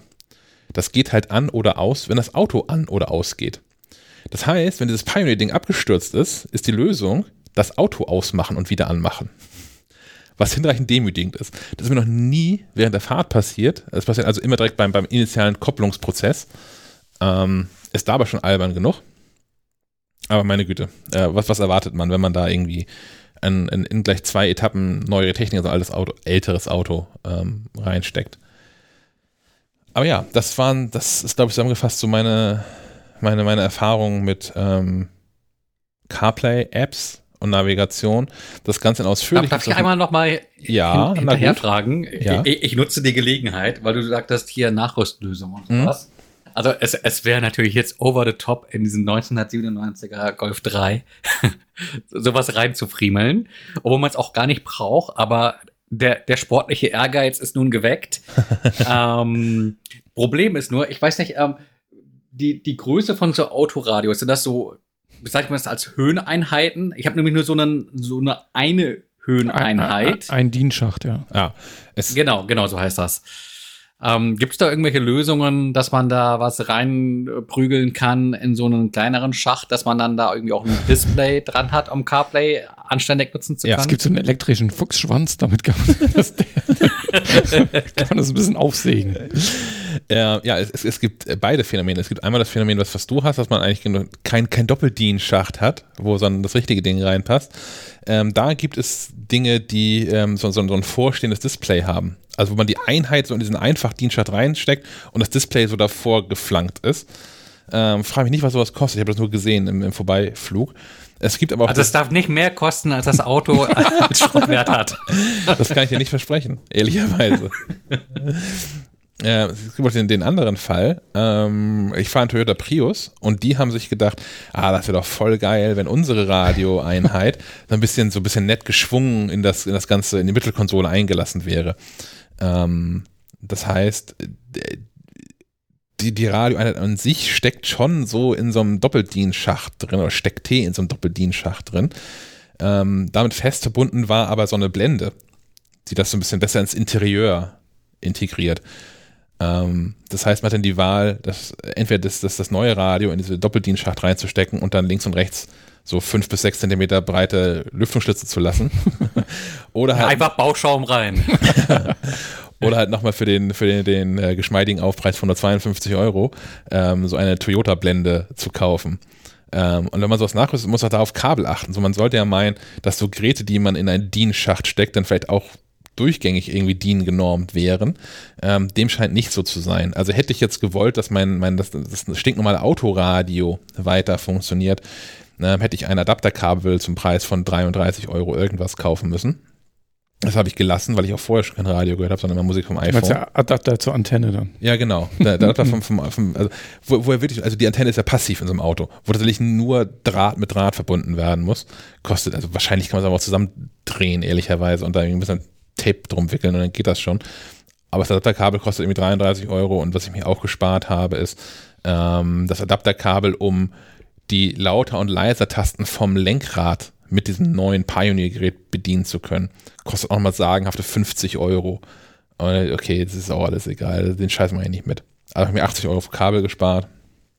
Insgesamt. Also es war noch eine Spre- 80 Euro für drei Kabel. Ich habe irgendein Kabel gerade noch vergessen, was in dem Preis mit drin war. Egal. Aber es ist nicht so, dass das alles wirklich genormt, genormt wäre. Da muss man sich Ah, vielleicht Ich vorher erinnere mich auch ganz, ich erinnere mich ganz dunkel schon mal beim Austausch Autoradio gegen Autoradio so Geschichten erlebt zu haben, Kabel gesteckt und irgend- irgendwie startete das Auto danach nicht mehr oder so. Also da musst du schon ganz genau aufpassen. Hättest das Autoradio anmachen gehört? müssen, damit das Auto angeht. ja, ja, irgendwie so. An ganz anderer Front, kurzer Zwischenstand, äh, das MacBook läuft jetzt hier genau zwei Stunden vom Strom. Es liegt bei 98 Prozent und ich habe hier nebenbei, nebenbei mache ich inzwischen hier auch so ein paar Dinge. Ich habe nochmal eine Mail beantwortet und hier durch meinen eigenen Artikel gescrollt und so. Also es, es läuft auch tatsächlich, macht Dinge. Ich bin immer noch sehr, sehr angetan und begeistert. Äh, davon. Mach dir doch mal Anfang der Woche den Spaß, montags mit 100% ins Büro und schau, wie weit du in die Woche damit kommst. Ja, Einmal Chrome auf, zack. oh, das hatte ich ähm, am Dienstag hatten wir so einen gemeinsamen Termin, ne? So einen Videokonferenztermin, glaube Ja. ich. Ja. Ähm, der ging insgesamt anderthalb Stunden. Ja. bisschen drüber. Zwischen anderthalb und zwei Stunden. Ähm, das habe ich noch mit dem MacBook Pro 15 Zoll gemacht. Da lief, nee, es war ein Google Meet, deswegen war es in Google Chrome. Es lief nichts auf diesem Rechner außer äh, Google Chrome. Und Google Chrome in einem zweiten Fenster, weil wir was gezeigt haben in äh, eine, eine, eine Online-Anwendung präsentiert haben für andere. Das heißt, ich habe teilweise auch meinen Bildschirm freigegeben. Ähm, in diesen, sagen wir, eine Stunde 40 Minuten ähm, ist der Akkustand meines MacBook Pro 2015 von 100 auf 14 Prozent gefallen. Google Chrome, zwei Stunden mal arbeiten, das ist gut. Videokonferenz, das heißt die Kamera ist mit an, das passieren Dinge. Es ist, Es nicht ist so, Arbeit. Es, ist nicht so, dass es nicht gearbeitet hätte, das Gerät, ne? Ja. Aber irgendwie ist es halt auch dann nur eine Videokonferenz und es fühlt sich vollkommen falsch an, dass ich nicht zwei Stunden am Stück eine Videokonferenz machen kann mit einem immer noch einigermaßen aktuellen MacBook. Und äh, da warte ich jetzt gänzlich andere Dinge mit diesem MacBook ähm, M1-Chip drin. Kommen wir zurück zu Corona oder haben wir noch was zu, zu, zu Autonavigation? Nee, der, also die Hörerinnen, Hörer und Hörerinnen können ja gerne mal hinterlassen, was sie denn so nutzen, wenn sie noch irgendwelche spez spezielle Spezialanwendungen haben. Würde mich mal interessieren. Den Anrufbeantworter von Schleifenquadrat erreicht ihr unter der Telefonnummer 0431 200 766 705. Ihr könnt dem Team auch eine Sprachnachricht bei iMessage, WhatsApp, Signal oder Telegram schicken. Die Nummer hierfür ist 0160 95 37 88 40. Vielleicht, vielleicht können die Navi-Apps jetzt auch künftig Corona-Hotspots umfahren. Abgefahren, ja. Hm. ähm, Corona, genau, das war das Stichwort, habe ich gerade verpennt. Mist. ähm, es gibt zwei kleine App-Tipps rund um, um, um äh, Corona. Ähm, zum einen die offizielle Corona-Warn-App prüft jetzt ähm, öfter, ob ihr, also mehrfach am Tag, ob es neue Daten gibt, die besagen, dass ihr euch äh, in unmittelbarer Nähe oder in weiterer Nähe, in, in, sichtbar, in sichtbarer Nähe zu, zu Menschen aufgehalten habt, die sich dann später als Corona infiziert in dieser App gemeldet haben. Das ist, glaube ich, einfach zu begrüßen. Punkt. Was, was mir nicht so ganz klar war, ähm, ist tatsächlich, dass Begegnung Begegnung bedeutet. Also du kannst dich einfach zweimal mit der gleichen Person äh, über Kreuz geschlagen haben. Und das sind halt eben zwei Begegnungen in der App, obwohl es quasi die gleiche Person war. Also Ja. wenn da steht fünf, fünf Kontakte gehabt, bedeutet das nicht, dass man jetzt irgendwie äh, von fünf äh, durchseuchten Personen umgeben ist, sondern wahrscheinlich einfach immer nur der gleichen Person im Supermarkt über den Weg gelaufen ist. Ja, oder, oder wenn Nachbarn durchs Treppenhaus laufen, das reicht ja vielleicht auch schon. Also, Stimmt. ne, dann ist, hast du halt, hast du halt sieben bis 20 Begegnungen und in Wahrheit war nichts los. Also, Ja. Und je nachdem, wie man wohnt, wahrscheinlich auch noch, äh, Bluetooth reicht auch noch durch, durch die meisten Wände durch. Ja. Ja, es ist alles nicht perfekt, aber was Besseres haben wir gerade nicht und es ist, es ist, glaube ich, gut, dass das jetzt mehrfach am Tag abgeglichen wird, damit da nicht noch mehr Verzögerung ähm, reinkommt, dass es die Chance gibt, dass man es schnellstmöglich erfährt, wenn es dann tatsächlich mal äh, ein, einen wirklich äh, bedenkenswerten Kontakt gegeben haben sollte. Ähm, ich habe im Zuge dessen nochmal so ein bisschen geguckt, was im App Store noch so rumläuft und bin auf eine App gestoßen, die da heißt, darf ich das? Die ist nun überhaupt gar nicht offiziell und ähm, gibt auch nochmal an, dass äh, kein Anspruch auf Vollständigkeit äh, oder keine Gewähr auf Vollständigkeit gegeben wird. Aber äh, man kann in dieser App äh, verschiedene Orte hinterlegen, an denen man sich häufiger aufhält und sieht dann in dieser App auch einen Inzidenzwert für diesen Ort. Das ist auch irgendwie ganz nett. Man kann aber vor allem einsehen, mit ähm, zum Beispiel hier für, für meinen Kreis Transfer mit Stand vom 26.11., das ist also gestern, ähm, was eigentlich für regionale Bestimmungen in Sachen Corona gelten. Also wie sieht's aus mit Mindestabstand? Gut, der ist überall gleich. Wie sieht's aus mit Kontaktbeschränkungen, mit Veranstaltungen, Freizeit, mit Sport, mit Gastronomiebetrieben, mit ähm, körpernahen Dienstleistungen? Ähm, ich weiß nicht, ob das, ob das bundesweit irgendwo noch so ist, aber hier in Schleswig-Holstein dürfen ab äh, dem 2. November, glaube ich, das Dezember, das ist Montag. Dezember, ja, genau. Ähm, dürfen zum Beispiel Nagelstudios wieder aufmachen und Tierparks öffnen hier wieder und sowas. Ähm, genau, es gibt ja noch Reisen, Schulen, Kindergärten. Man kann auch sich favorisierte Themen wählen. Also es gibt ja noch eine ganze Menge mehr an Themen. Es gibt hier Privatunterkünfte, was ist mit Museen, was ist mit Messen, was ist mit Kinos, was ist mit Gottesdiensten, Freizeitparks, Freizeitbädern, Freibädern, Einzelhandel, Busreisen, Airports, To, to be honest, eigentlich wäre das eine Funktion, die äh, im besten Fall mit freigegebenen äh, Standortdaten in die Corona-Warn-App Yes. gehören würde. Genau. Finde ich auch. Ähm, man kann all diese Dinge hier unten, ähm, äh, ich ich halte das hier Das ist mal echt praktisch. für, für euch hier mal in die Kamera, man kann, wenn man hier durch, durchscrollt, kann man das ähm, unten alles mit so, einem- mit so einem Ampeldings sehen, äh, gelb, rot, ähm, grün für erlaubt, eingeschränkt, verboten. Man kann sich Favoriten setzen. Also wenn mir jetzt irgendwie äh, Bars furchtbar wichtig sind und Schulen scheißegal, ähm, dann kann ich sagen, kann ich hier äh, Bars als mein Thema festlegen und sie dann in so einem gesonderten Punkt nochmal. Ähm, das ist bisher, Stand heute, ist diese App relativ nutzlos, weil äh, eigentlich bundesweit das gleiche gilt. Das wird ab dem Dezember nicht mehr so sein. Ja, trotzdem ähm, finde ich es doch schwer oder fand ich es in, in der Vergangenheit schwer, an die Informationen zu kommen. Also wenn man nun mal kurz wissen will, sag mal hier, was ist eigentlich mit Tierparks? Haben die offen? Ja. Kann ich da reingehen? Dann muss man sich irgendwie durch 30 Artikel wälzen und irgendwie ne, alle erzählen irgendwie ein bisschen dasselbe, aber nie was Konkretes. Und sich dann durch die offiziellen äh, Meldungen oder auch die Bestimmungen zu wühlen, das ist nun mal richtig, richtig Arbeit. Deswegen finde ich das cool, auch das auf, auf einen Blick einfach zu sehen. Finde ich super. Wir hatten hier die Regelung auch äh, in einem extra PDF für Bremen in, in leichter Sprache. Ja. Ähm, Das wenn man dann mich. das Ganze durchgelesen hat und es trotzdem noch nicht versteht, dann ist das echt ein Hinweis dafür, dass Dinge eben nicht so formuliert sind, dass man sie Achso, ich dachte, verstehen kann. ich dachte, dass man richtig dumm ist. Das vielleicht auch. Was, was mir in der App noch so ein bisschen ähm, fehlt, das ist vielleicht aber auch zu viel verlangt, weil das niemand wirklich versteht, wie es ist und diese Informationen auch wirklich schwer zu bekommen sind, ist, ähm, auf welchen Straßen Maskenpflicht herrscht. Also jetzt hier in dieser App zum Beispiel für Kiel, die Holtenauer Straße, hat Sven gerade schon erzählt, die ganze Holtenauer Straße, muss man Masken äh, tragen. Ähm, das ist, jetzt, ist hier nicht drin und ähm, Hamburg, wie gesagt, in dem anderen Ort, in dem ich mich gerade häufiger aufhalte, das ist ja noch absurder, das ist teilweise auf Straßen äh, mit Hausnummern, Hausnummer genau begrenzt, wo du Masken tragen musst und nicht. Das ist Information, die ihr nicht ähm, drin findet. Da erwarte ich aber eigentlich sowieso von den jeweiligen äh, Gemeinden, Kommunen, was auch immer da zuständig ist, da gehören halt Schilder hin. So, da gehört halt ein Schild hin, auf dem steht, übrigens, ist ja, seitdem- das muss ja, Ja, wäre trotzdem schön, dass das im Vorfeld auch wissen zu können und entsprechend, äh, naja, gut vorbereitet Das könnte man gut mit der, sein. mit der Maske in der Hand. Genau, aber eigentlich, Da schließt sich der eigentlich Kreis ist eine Sache, die vom, Navi-Apps.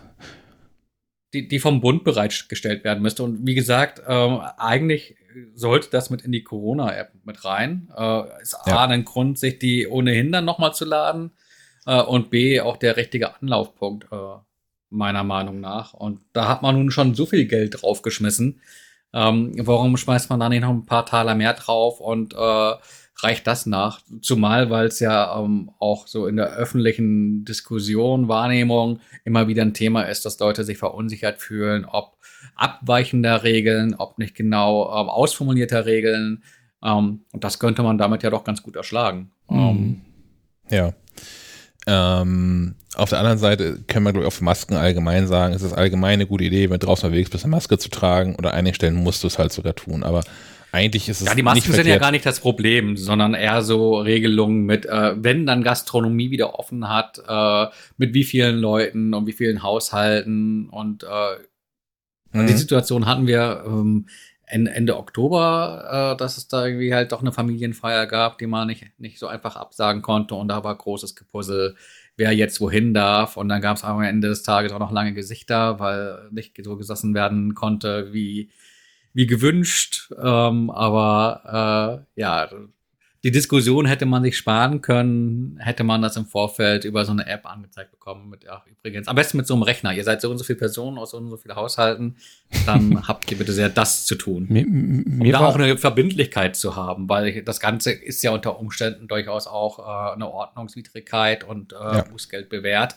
Und da möchte ich auch keine Information aus irgendeiner, darf ich das App von, von äh, Drittanbietern haben, die da auch äh, ja, ohne Gewähr äh, Informationen zum, zum Besten geben, sondern halt eine verbindliche Auskunft.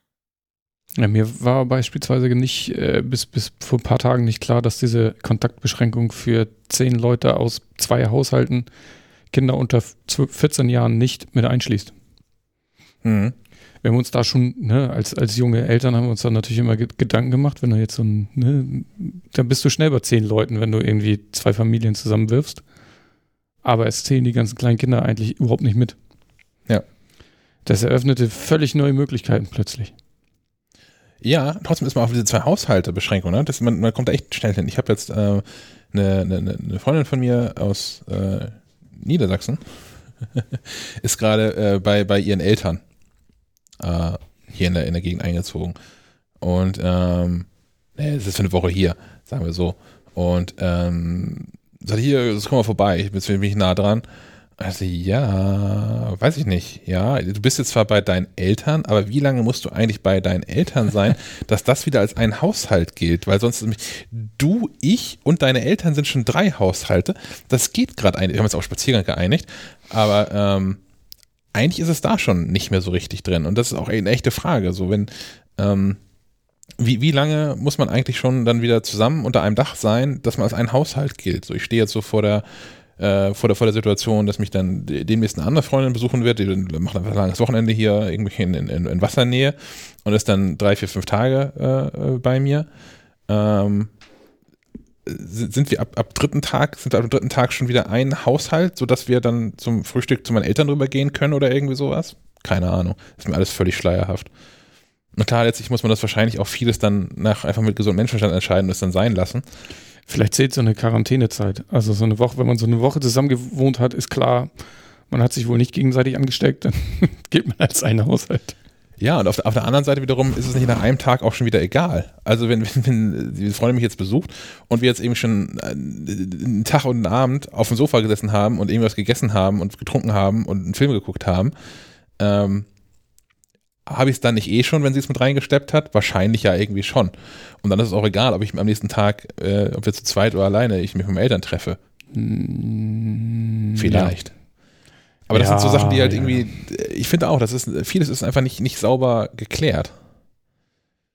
Und also ich, ich glaube auch, dass, dass viele Menschen, die sich nicht an diese Regeln halten, die allermeisten verstoßen da wissentlich gegen und auch willentlich. Das ist also auch hier in Supermärkten, also das ist ja so offensichtlich, wenn Menschen irgendwie keine Maske aufhaben. Das ist so, das passiert einfach. Wir sind jetzt irgendwie in Monat neun von dem ganzen Scheiß und ähm, ich, wenn man nicht gerade einen wirklich schlechten Tag hat und irgendwie schon viel Scheiß erlebt hat, man, man, man vergisst es einfach nicht mehr, eine Maske aufzusetzen, sage ich jetzt mal.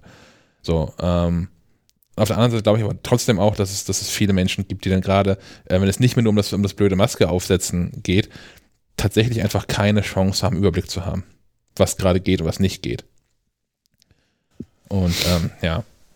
Und dann ist es ja auch noch, wie gesagt, auch noch regional unterschiedlich. Und äh, Dinge dauern auch regional unterschiedlich. Das hat mich auch ähm, nochmal äh, schockiert. Ich war letzte Woche, Letzte Woche war ich ein paar Tage im Homeoffice, weil ich äh, eingebildet krank war, wie sich herausstellte.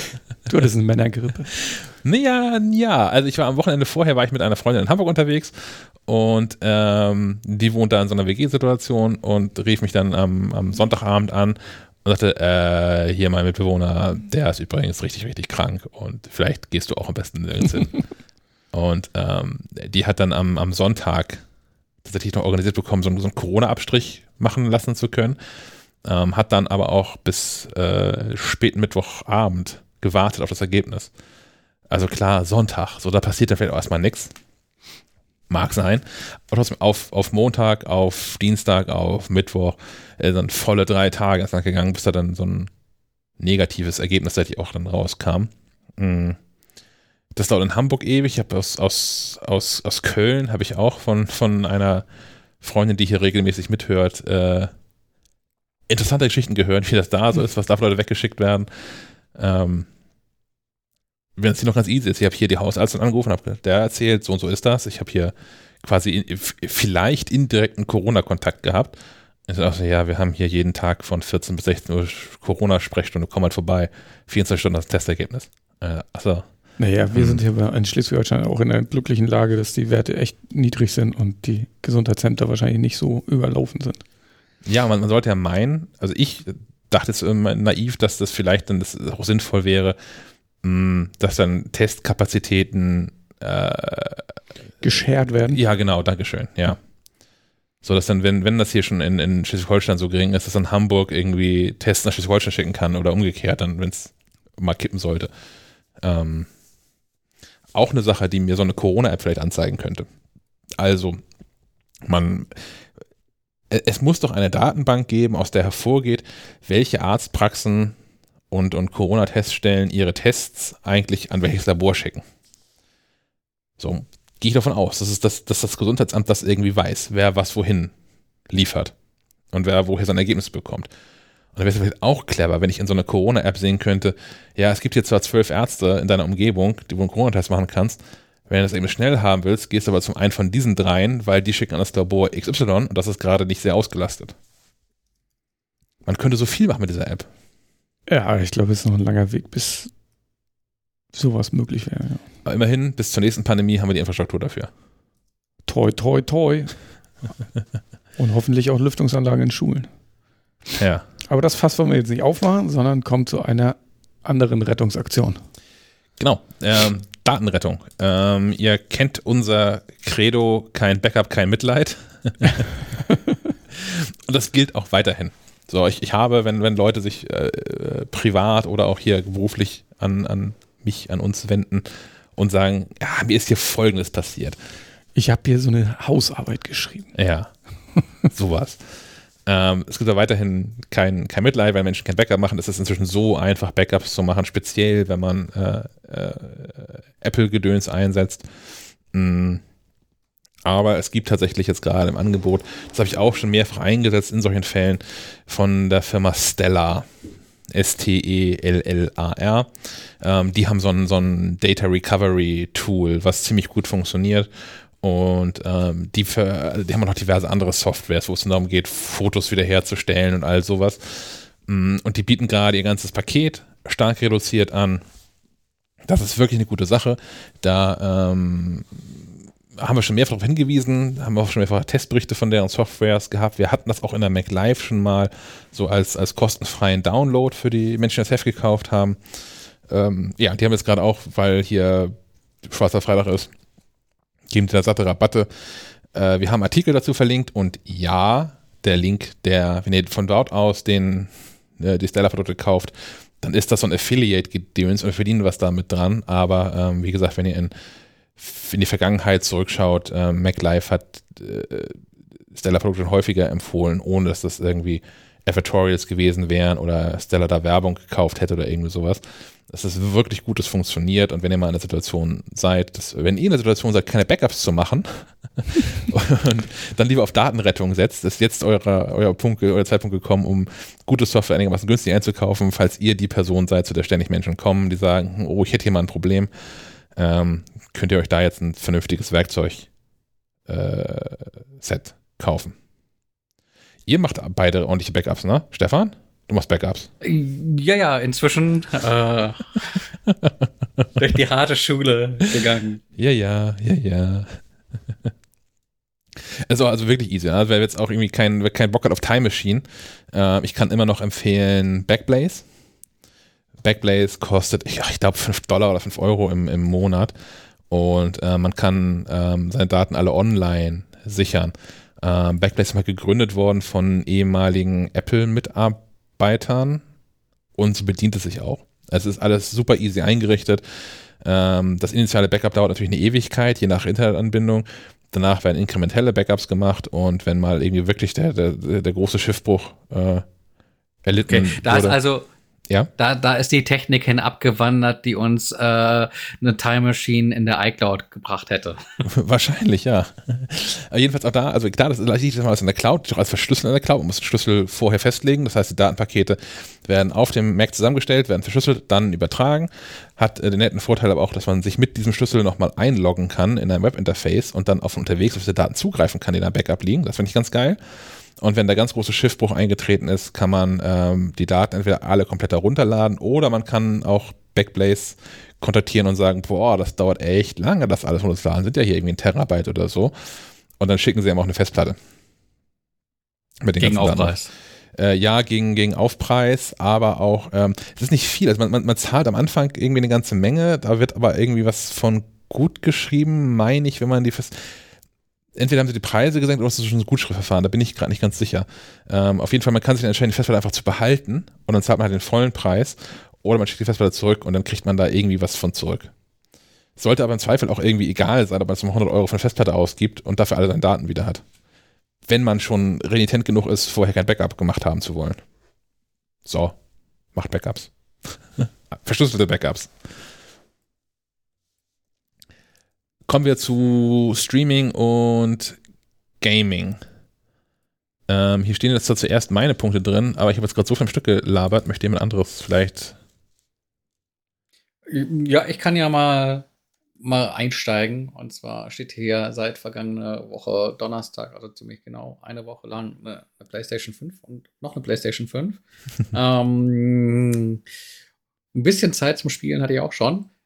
Kurioserweise bin ich immer wieder auf, auf, auf PlayStation 4 Spielen hängen geblieben, nämlich auf äh, Tetris. Tetris. ähm, Gameboy, du meinst Gameboy. nein, nein, nein, nein, nein, nein. Nein, das, ich, ich kann dieses Tetris, äh, Tetris-Effekt ähm, nicht, nicht hoch genug loben. Das ist so ein ähm, synästhetisches Tetris das äh, so ein Musik- und Effektfeuerwerk äh, gleichzeitig abfeuert und dich da tatsächlich in so eine Art äh, Trance katapultiert.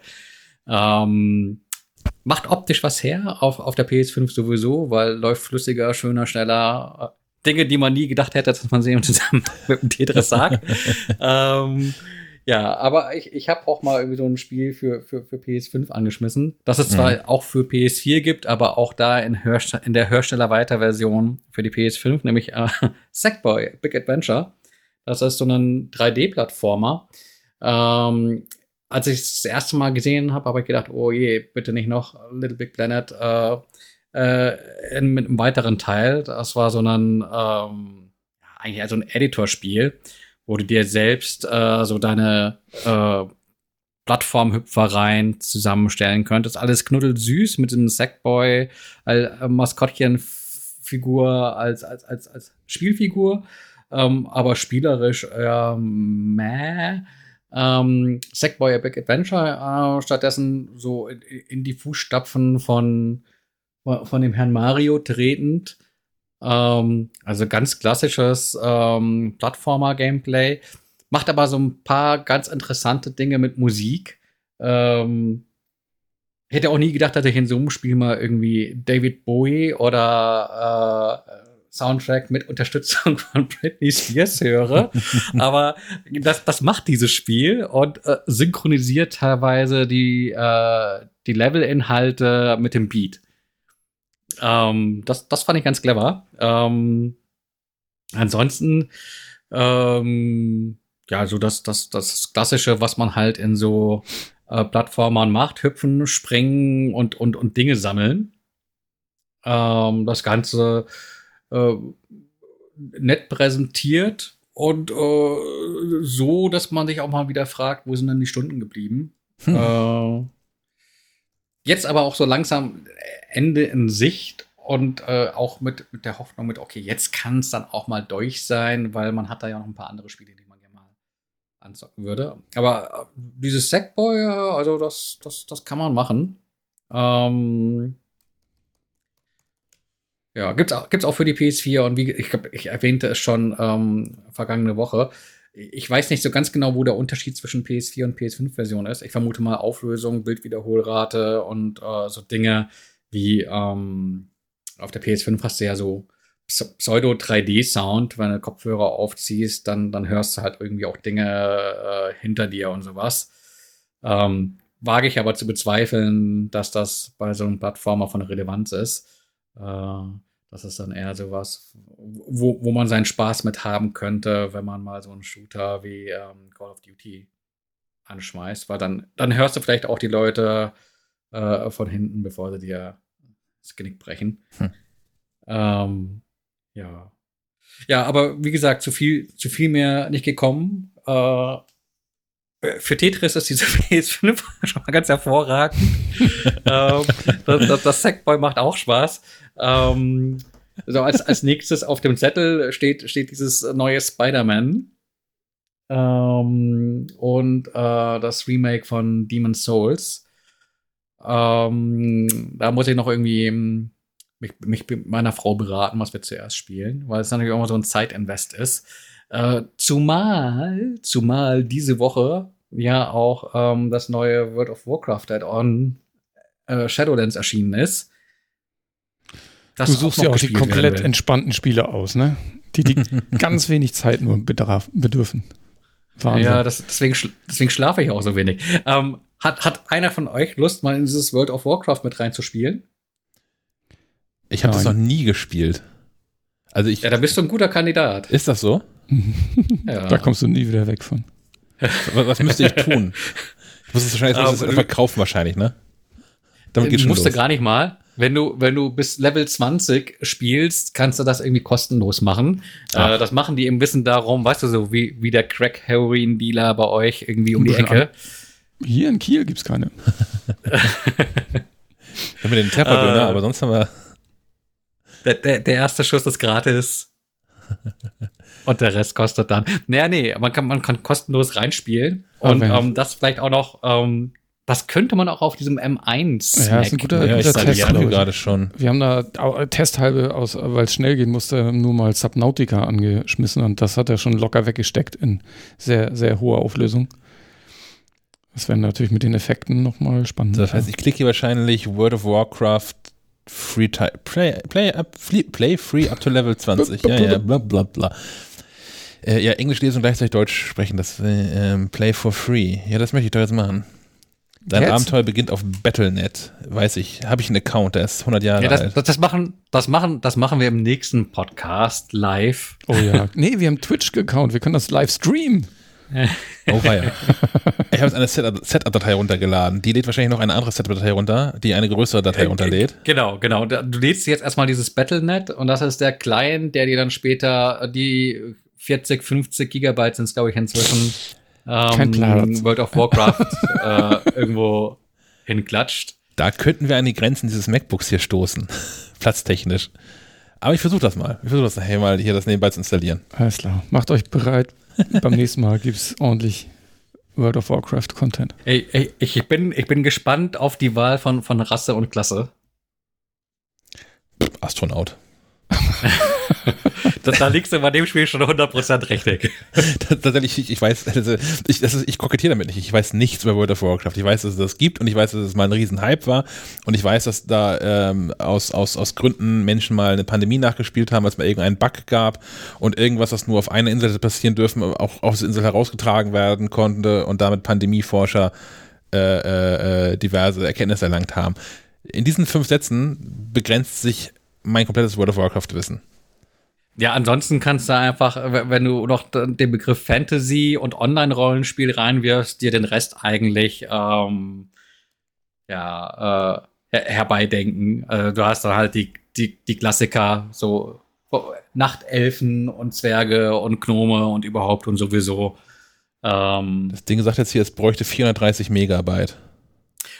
Ja, ja, das ist wahrscheinlich nur der Installer. Und ähm, ich, ich, ich schau, ich schau Okay. mal, ich schau mal eben, ich schau mal eben, was mein Ordner hier sagt. Ich habe 23 Ähm, Gigabyte frei auf diesem Mac noch. Dann, dann schmeiß mal, dann schmeiß mal irgendwas anderes weg. Mail. Ja, bei, bei mir ist der Ordner 80 Gigabyte groß, aber ich glaube, das ist auch so eine ewig alte Installation, die ich seit, äh, Die ist naja, ich glaube 15 Jahren mit mir rumtrage. mit der Zeit gewachsen, wie so ein guter Wein gereift. 80 hast du gerade gesagt, war? Ja, aber Okay. ich habe auch irgendwo gelesen, Leute, die auf die Idee kommen, sich das jetzt neu zu installieren, haben nur noch 40 auf der Platte. Wäre vielleicht hier auch mal irgendwie eine Möglichkeit, Das wenn man Platz sparen will. Immer noch das Doppelte von dem, was dieser Mac gerade zur Verfügung hat.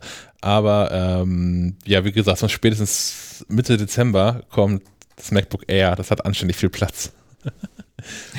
Aber ich versuche das hier hinzubekommen. Ich versuche das hinzubekommen. Ja, Ähm, die, die, die, die, Hörer können ja mal in dieses Telegramm reinschreiben. Ja, genau, Telegram. Die Gruppe ist äh, t.me slash Schleifenquadrat live. Was schreiben Sie denn da rein? Ihr, ihren, ihren Account oder was? Genau, wir, wir spielen alle zusammen. es, es, gab, es gab mal eine Gilde, ähm, die, die Ritter von Cupertino. Ähm, ich glaube, die wurde seinerzeit auch von unserem Kollegen Gero Flüger gegründet. Ich bin mir nicht ganz sicher, ob er der Gründer war. Auf jeden Fall ähm, hatte der seine Finger mit im Spiel. Ähm, ich glaube, er selbst spielt nicht mehr aktiv. Ich weiß, dass äh, unser ehemaliger Kollege David Sondermann Oh ja. Grüße. zumindest auf seiner Seite macandplay.de auch immer wieder mal über WoW berichtet. Ich weiß nicht, ob er selbst aktiver Spieler ist, aber ähm, da in dieser Macandplay-Ecke, da gibt es auf jeden Fall auch einige von diesen Rittern äh, von Cupertino. Das war seinerzeit, also auch gefühlt vor, vor Jahrhunderten, halt ein Zusammenschluss von, von Spielern, die hauptsächlich ähm, auf dem Mac WoW gespielt haben. Ähm, was gar nicht so einfach ist, Spieler zu finden, die mit dem Mac spielen, weil der Großteil natürlich äh, irgendwie unter, unter Windows unterwegs ist. Aber das ändert sich jetzt alles mit den neuen tollen M1 Macs. Aber ich, ich muss keinen Power haben. Das, das ist schon plattformübergreifend, oder? Ja, ja, das ist plattformübergreifend. Du spielst mit den gleichen, mit den gleichen Leuten. Okay. Die wichtigste Frage ist natürlich, gibt's, gibt's, gibt's Stories? Jetzt wo doch wo sogar LinkedIn Stories hat, gibt's, kann ich Stories posten in World of Warcraft? Ich, ich hoffe nicht. ja, du hast, die, Entsprechung ist der, der Chat Channel 1 allgemein, wo, wo alle alles reinschreiben, was man nicht lesen will. Hm. Ich bin jetzt hier beim Screen angekommen, der sagt, Größe wird ermittelt. Ich bin so gespannt, was das Ding gleich hier ausspuckt. Vielleicht kann ich es doch gleich schon installieren. Naja. Okay. Dann kommt gleich der Affiliate-Link mit kaufen sich ein größeres MacBook. Wenn die wüssten, alles schon bestellt. Naja. Ähm, ich kann auch was empfehlen, was so Streaming anbelangt. Und zwar ähm, noch bevor wir die nächste Episode rausbringen, nämlich ab dem 4.12. kann man, ähm, habe ich verlinkt, ähm, ein, ein, ein Chili Gonzales Konzert streamen.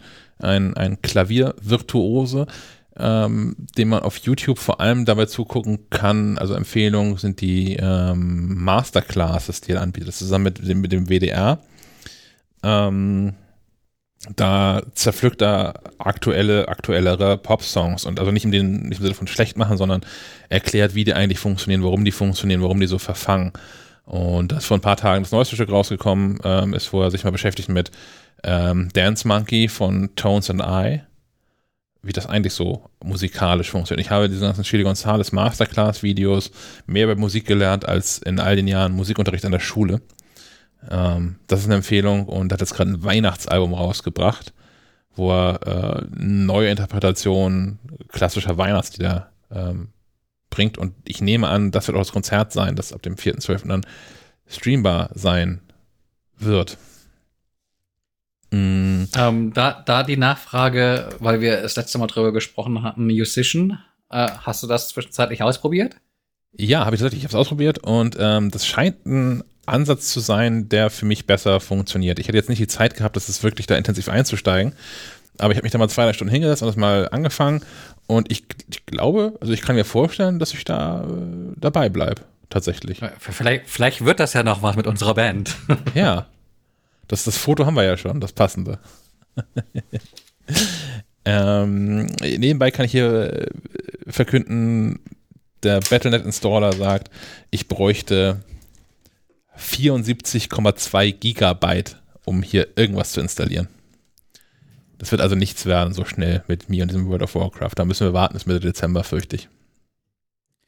Ja, ich, ich komme auf dich zurück. Ja, sehr gerne. Äh, war schon stattgefunden hat tatsächlich, wo ich schon mal jetzt, äh, habe ich gestern meinen Abend mit verbracht. Mm, Barack Obama, der hat seine Biografie veröffentlicht, ein Teil seiner Biografie. Äh, haben wir schon darüber gesprochen eigentlich? Nee, ne? Äh, doch, wir hatten äh, vergangene Doch, Woche kurz darüber gesprochen. Pro Promised okay. Land, du hast okay. es dir gekauft und äh, 30 oder 40 Stunden Audio. Genau. Und das wäre total schlecht übersetzt, weil das so eine Sache wäre, wo irgendwie vier, vier Leute parallel übersetzt haben Sieben. und sehr wortgetreu. Ja, okay, gut, haben wir darüber gesprochen. Ähm, jetzt gibt es äh, das Interview, was Oprah Winfrey für Apple TV Plus mit Barack Obama geführt hat. Ähm, in voller Länge zum Anschauen. Das ist eine Stunde und ein bisschen lang, ich glaube Stunde 16 oder sowas. Mm, hat, ist sehr unterhaltsam und es ist irgendwie doch auch mal nett einem US-amerikanischen Präsidenten, den Titel verliert man ja nicht, äh, für längere Zeit zuzuhören, ohne dass er Menschen wüst beschimpft oder einem blank ins Gesicht lügt. Ähm, das fand ich ganz cool. Und ich finde es auch ganz lustig, äh, falls ihr den Trailer noch nicht gesehen habt, den haben wir verlinkt, den Trailer dazu. Ähm, die haben das nicht an einem Ort aufgenommen, sondern er sitzt in Washington irgendwo und Oprah in, ich glaube, an der Westküste irgendwo. Und ähm, die haben es trotzdem hinterher so mit, mit, mit Greenscreens aufgenommen, sodass die hinterher zusammen in einem Wohnzimmer sitzen. Machen aber auch kein Hail draus. Es ist also nicht so, dass sie da irgendwie groß schummeln wollen, sondern das Ganze fängt auch so an, dass sie ähm, das Setup so ein bisschen zeigen und äh, Obama und, und, und Oprah Winfrey da so ein bisschen mit rumalbern, weil sie äh, sich die, die Beine sich überlappen in den, in der, im fertigen Bild. Und äh, naja, aber erzählt lustige Sachen und äh, nette Sachen und auch wichtige Sachen und ist tatsächlich mal ein Grund, wieder in Apple TV Plus äh, reinzugucken, finde ich. Was steht denn da überhaupt so in, in, in den kommenden äh, Wochen und Monaten an? Bei Apple TV Plus?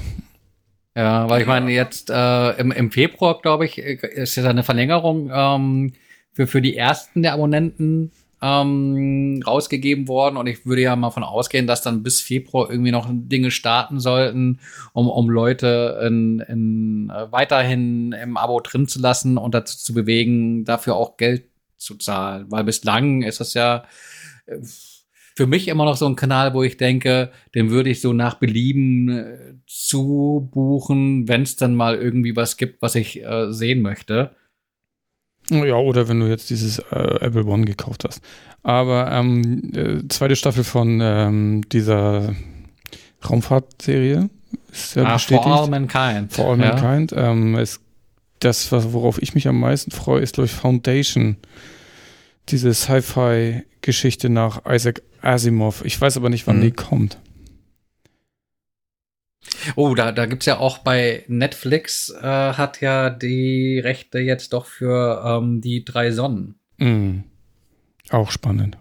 Da bin ich auch scharf drauf. Wobei da die, die kreativen Köpfe hinter Game of Thrones hinterstecken, die ja äh, für, für die letzte Staffel einiges an Prügelhappen einstecken dürfen. Und äh, ja, man darf gespannt sein, was da. Naja, aber bis dahin haben sie richtig krassesten Shit abgeliefert, würde ich mal sagen. Deswegen, Ja. ja. Es gibt auch Leute, die, die hacken auf Last of Us rum oder so. Aber ey, das ist ein gutes Spiel. Sieht gut aus. Ich bin auch entspannt und habe große Hoffnung, dass ich damit endlich mal die drei Sonnen irgendwie erlebe. Beim Hörbuch bin ich mal eingeschlafen. Hörspiel habe ich, glaube ich, auch selbes Problem. Und es gibt doch diese, es gibt einen China-Film, glaube ich. Und ich, Mhm. da tue ich mich echt schwer. Ich tue mich mit, mit japanischen Filmen schon schwer und Chinesisch ist irgendwie noch schwerer. Ich habe wirklich, und ich weiß, wie das klingt, und ich kann auch gleich lachen, aber ich habe ja echt, ich bin echt nicht gut drin, mir Gesichter zu merken. So, und das, das führt zu Problemen, wenn man auch noch asiatische Filme guckt. So, und das ist, und im Buch, ich bin ein Buch gescheitert, weil die alle gleich heißen. Also die, die heißen ja teilweise wirklich, wenn, wenn man es versucht irgendwie auszusprechen im Kopf, gibt es da wirklich Namen, die nahezu identisch sind. Hm. Was ich immer noch für, entweder ist es ein unfassbar gehässiger Arschloch-Move oder es ist Blödheit, äh, wenn man ein Buch schreibt und die Personen gleich heißen. Das, das erschließt sich mir nicht, warum das so sein muss. Oder dir ist der Unterschied nicht so klar. Ja, auch das. Auf der anderen Seite gibt es ja auch also dann Übersetzungen, die das, die das, ähm, äh, die das ähm, berücksichtigen. Ja. So zum Beispiel Harry Potter, wo dann Hermine auch anders geschrieben wird im Deutschen als im englischen Original, sodass es Deutsche irgendwie auch aussprechen können. Ähm, wäre so ein Beispiel. Äh, deswegen haben, äh, also das hatten wir glaube ich auch schon mal, deswegen sind in, in so Fantasy-Epen oder auch Harry Potter oder so, haben die ja auch immer so Namen, die dann auch irgendwie eine Eigenheit beschreiben oder so, damit du dir, dir, dir die Figur besser merken kannst. Ja. Oder am besten noch irgendwie, naja, wie bei Jon Snow oder so, den vergisst halt den nicht den Namen. Ja. Und selbst da ist es nochmal eingedeutscht worden. Wenn du Game of Thrones Deutsch guckst, heißt ja John Schnee. Ja. Aber heißt auch nicht Johann oder Johannes Schnee, sondern John Schnee. Was ist wieder, aber das ist ein anderes Thema. Okay. Das ist ein bisschen wie, wie allgemein Film, Filmtitel, die fürs deutsche Kino einen anderen englischsprachigen Namen bekommen als im Original. Ja, da können wir mal eine ganze Episode drüber machen. Ne? Nee, sonst weiß ich nicht, was Apple TV, ähm, was da so geil sein soll. Bislang äh, weiß ich auch nicht, ob ich da jemals für Geld ausgegeben hätte. Es gibt noch neue Staffeln kommen von Dickinson und von Home Before Dark auf jeden Fall. Es gibt neue Staffeln von Servant. Auch Home Before Dark fand ich, fand ich Fand ich toll. Fand ich Ja. toll. Und ich habe auch tatsächlich mit, äh, mit äh, ne, nicht, nicht durchgängig großer Leidenschaft, aber einige Episoden schon, äh, geguckt von, von Oprah's Book Club. Und also ich, ich finde schon, dass ich auf Apple TV Plus ähm, genug finde jeden Monat, dass es mir 5 Euro wert wäre. Es wird schwer im Vergleich. Also ich finde nicht, ähm, bei, bei, bei Netflix, wo ich irgendwie aktuell, keine Ahnung, 17 Euro, 18 Euro, was zahlen wir da gerade für, für das große Für Paket? Family, ja, ist teuer, ja. Ja, ich glaube 16,99 für dieses 4K-Paket. Achso, äh, da würde ich auch noch gern einmal was. Ja, warte, warte kurz. Äh, ich, ich, finde, ich, ich finde nämlich, also bei, bei Netflix finde ich nämlich deutlich mehr zum Gucken, was mich auch äh, anregt, als nur dreimal so viel wie bei Apple TV, was so die, den Preis rechtfertigen würde. Ähm, Ich gucke tatsächlich interessanterweise aktuell am meisten bei Sky. Ja. Das ist Schweigen. Ähm, liegt aber einfach an- daran, dass die die ganzen HBO-Produktionen einkaufen. Und Also, Sky ist mir so in. Erinnerung mit grottig schlechter Software. ja, ja, ist, auch das immer noch noch so? Ja, ja. Also der, der, der Player ist auch immer noch Grütze. Der, der, der Player checkt auch nicht, ob ich Kopfhörer drin habe oder nicht. Also ich muss die Kopfhörer vorher verbinden und dann das Programm starten, weil sonst. Naja. Ähm, aber bei Sky, da kann ich ja kurz einwerfen, habe ich gerade angefangen auf Deutsch zu gucken, The Third Day. Äh, ist eine, auch eine HBO, eine britische, britische oder amerikanisch, weiß ich jetzt gar nicht, äh, Serie mit Jude Law, der irgendwie auf einer mysteriösen Insel festhängt. Ich habe gestern eine Folge geschafft. Ist alles ein bisschen strange, aber gefällt mir ganz gut. Jetzt wolltest du noch was zu Netflix. Ähm, ja, so, so im Allgemeinen äh, zum Thema, jetzt hole ich weit aus, Globalisierung zum eigenen Vorteil nutzen. Ähm, man kann ja bei diesem Netflix ungemein viel Geld sparen, wenn man einen Kurzurlaub in der Türkei einlegt. Hat das jemand von euch schon mal gemacht? Ich war mal in der Türkei, aber nicht zum, um Netflix zu klingen. Also vi- virtuell auch nur per VPN, weil wenn du dieses Netflix in türkischen Lira bezahlst, zahlst du sehr, sehr viel weniger. Ach was. Das, Einzige, was du da irgendwie ähm, aufs Spiel setzt, ist rein theoretisch, dass Netflix dir irgendwann den Ac- Account zumacht. Aber äh, ist ja nicht so, als ob da irgendwie ähm, viele Erinnerungen dranhängen und maximal irgendwie die äh, History an Dingen, die du irgendwie bis dann gesehen hast. Aber auch da habe ich mal so nach kurzer Recherche nichts von, von Leuten gelesen in Herrschern, die sagen, oh, Netflix hat mir jetzt meinen Account dicht gemacht. Stattdessen viel von Leuten gelesen, die halt auf einmal äh, nur noch 4 Euro im Monat zahlen, statt äh, 16, 17 Euro. Ähm, das meistens dann irgendwie auch noch in der Family teilen, auch gerne mal in der erweiterten Family, ähm, sprich unter äh, Bekannten und dann halt tatsächlich nur noch Centbeträge für dieses Netflix äh, raustun. Muss natürlich jeder mit sich selbst vereinbaren, ob das okay ist.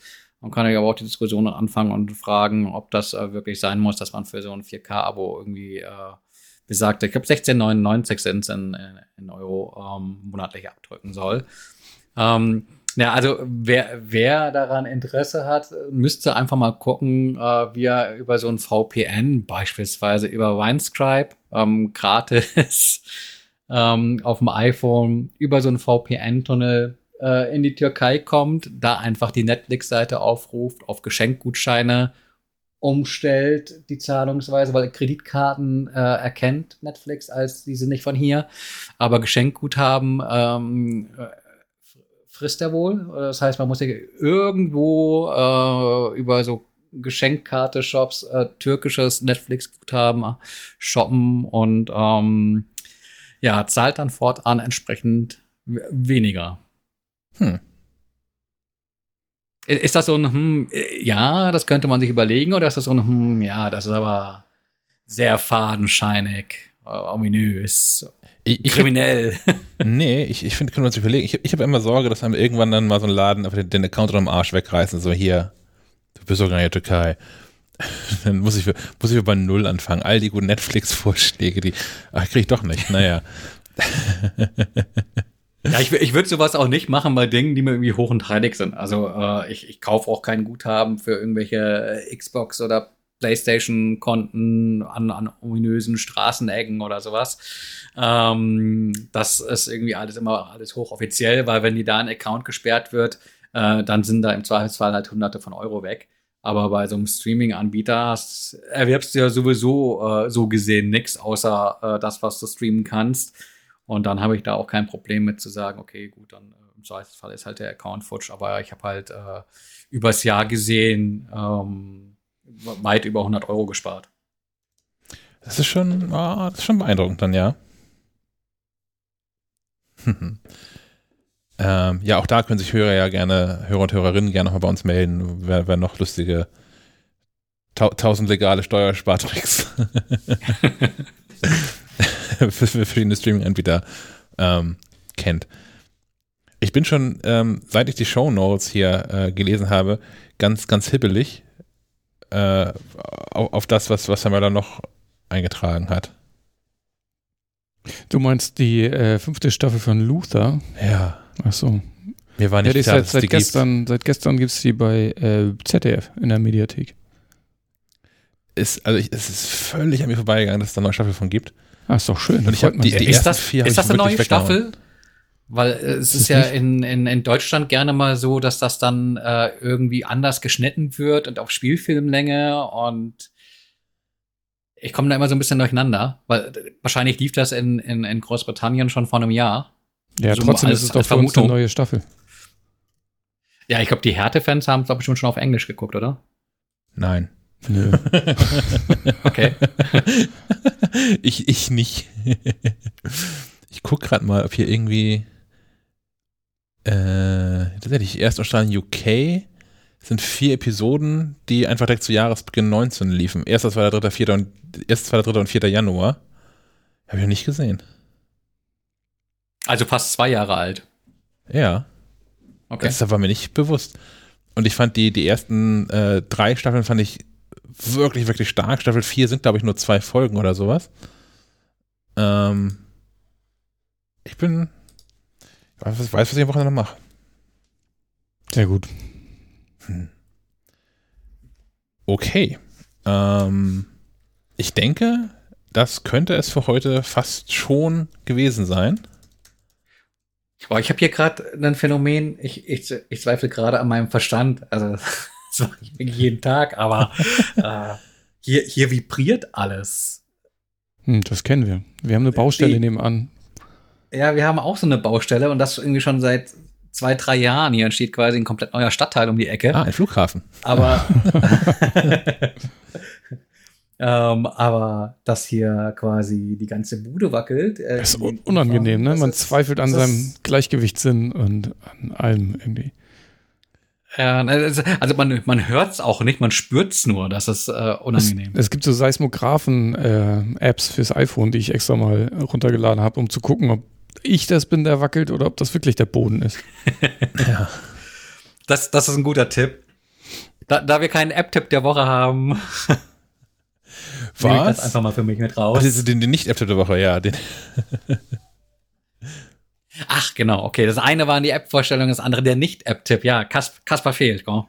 Ja, ich weiß nicht, also ich habe hier gerade, ähm, also wir, wir bekommen Verstärkung Mitte, Mitte Januar im Team wieder.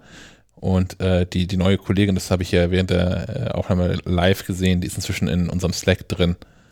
So vielleicht verstärkt die ja auch schon dann demnächst mal dieses, das, das Podcast, den Podcast-Circle hier. Yes. Aber ja, ich, ich denke, für heute soll es das gewesen sein. Äh, Nochmal ein besonderer Gruß an äh, Sebastian Fischbeck, der ja auch schon häufiger hier äh, mit dabei war.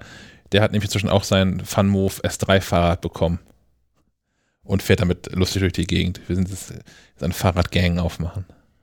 Ja, macht ihr auch so Kutten und so? ja, äh, ha Harley stellt auch E-Bikes her. Oh, ihr habt auf die falsche Marke gesetzt.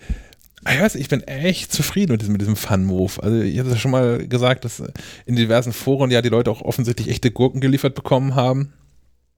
Aber mir läuft alles. Ich habe gestern habe ich äh, kam der UPS-Mann. Es hat alles geklappt. Hat alles geklappt. Wollen wir uns alle beruhigen. Äh, Uwe Essmann kam und hat einen Gepäckträger vorbeigebracht. Ich habe den angeschraubt und das kann ich auch mit Satteltaschen fahren. Nee, die heißen die mit Gepäckträgertaschen. Die haben auf Deutsch schon auch noch einen cooleren Namen. Aber echt zufrieden damit. Gut, in diesem Sinne, ähm, kommt gut ins Wochenende und wir hören uns dann spätestens nächste Woche am Freitag wieder. Jo, schönes Wochenende. Bis dann. Auf Wiederhören. Ciao. Bis dann dann.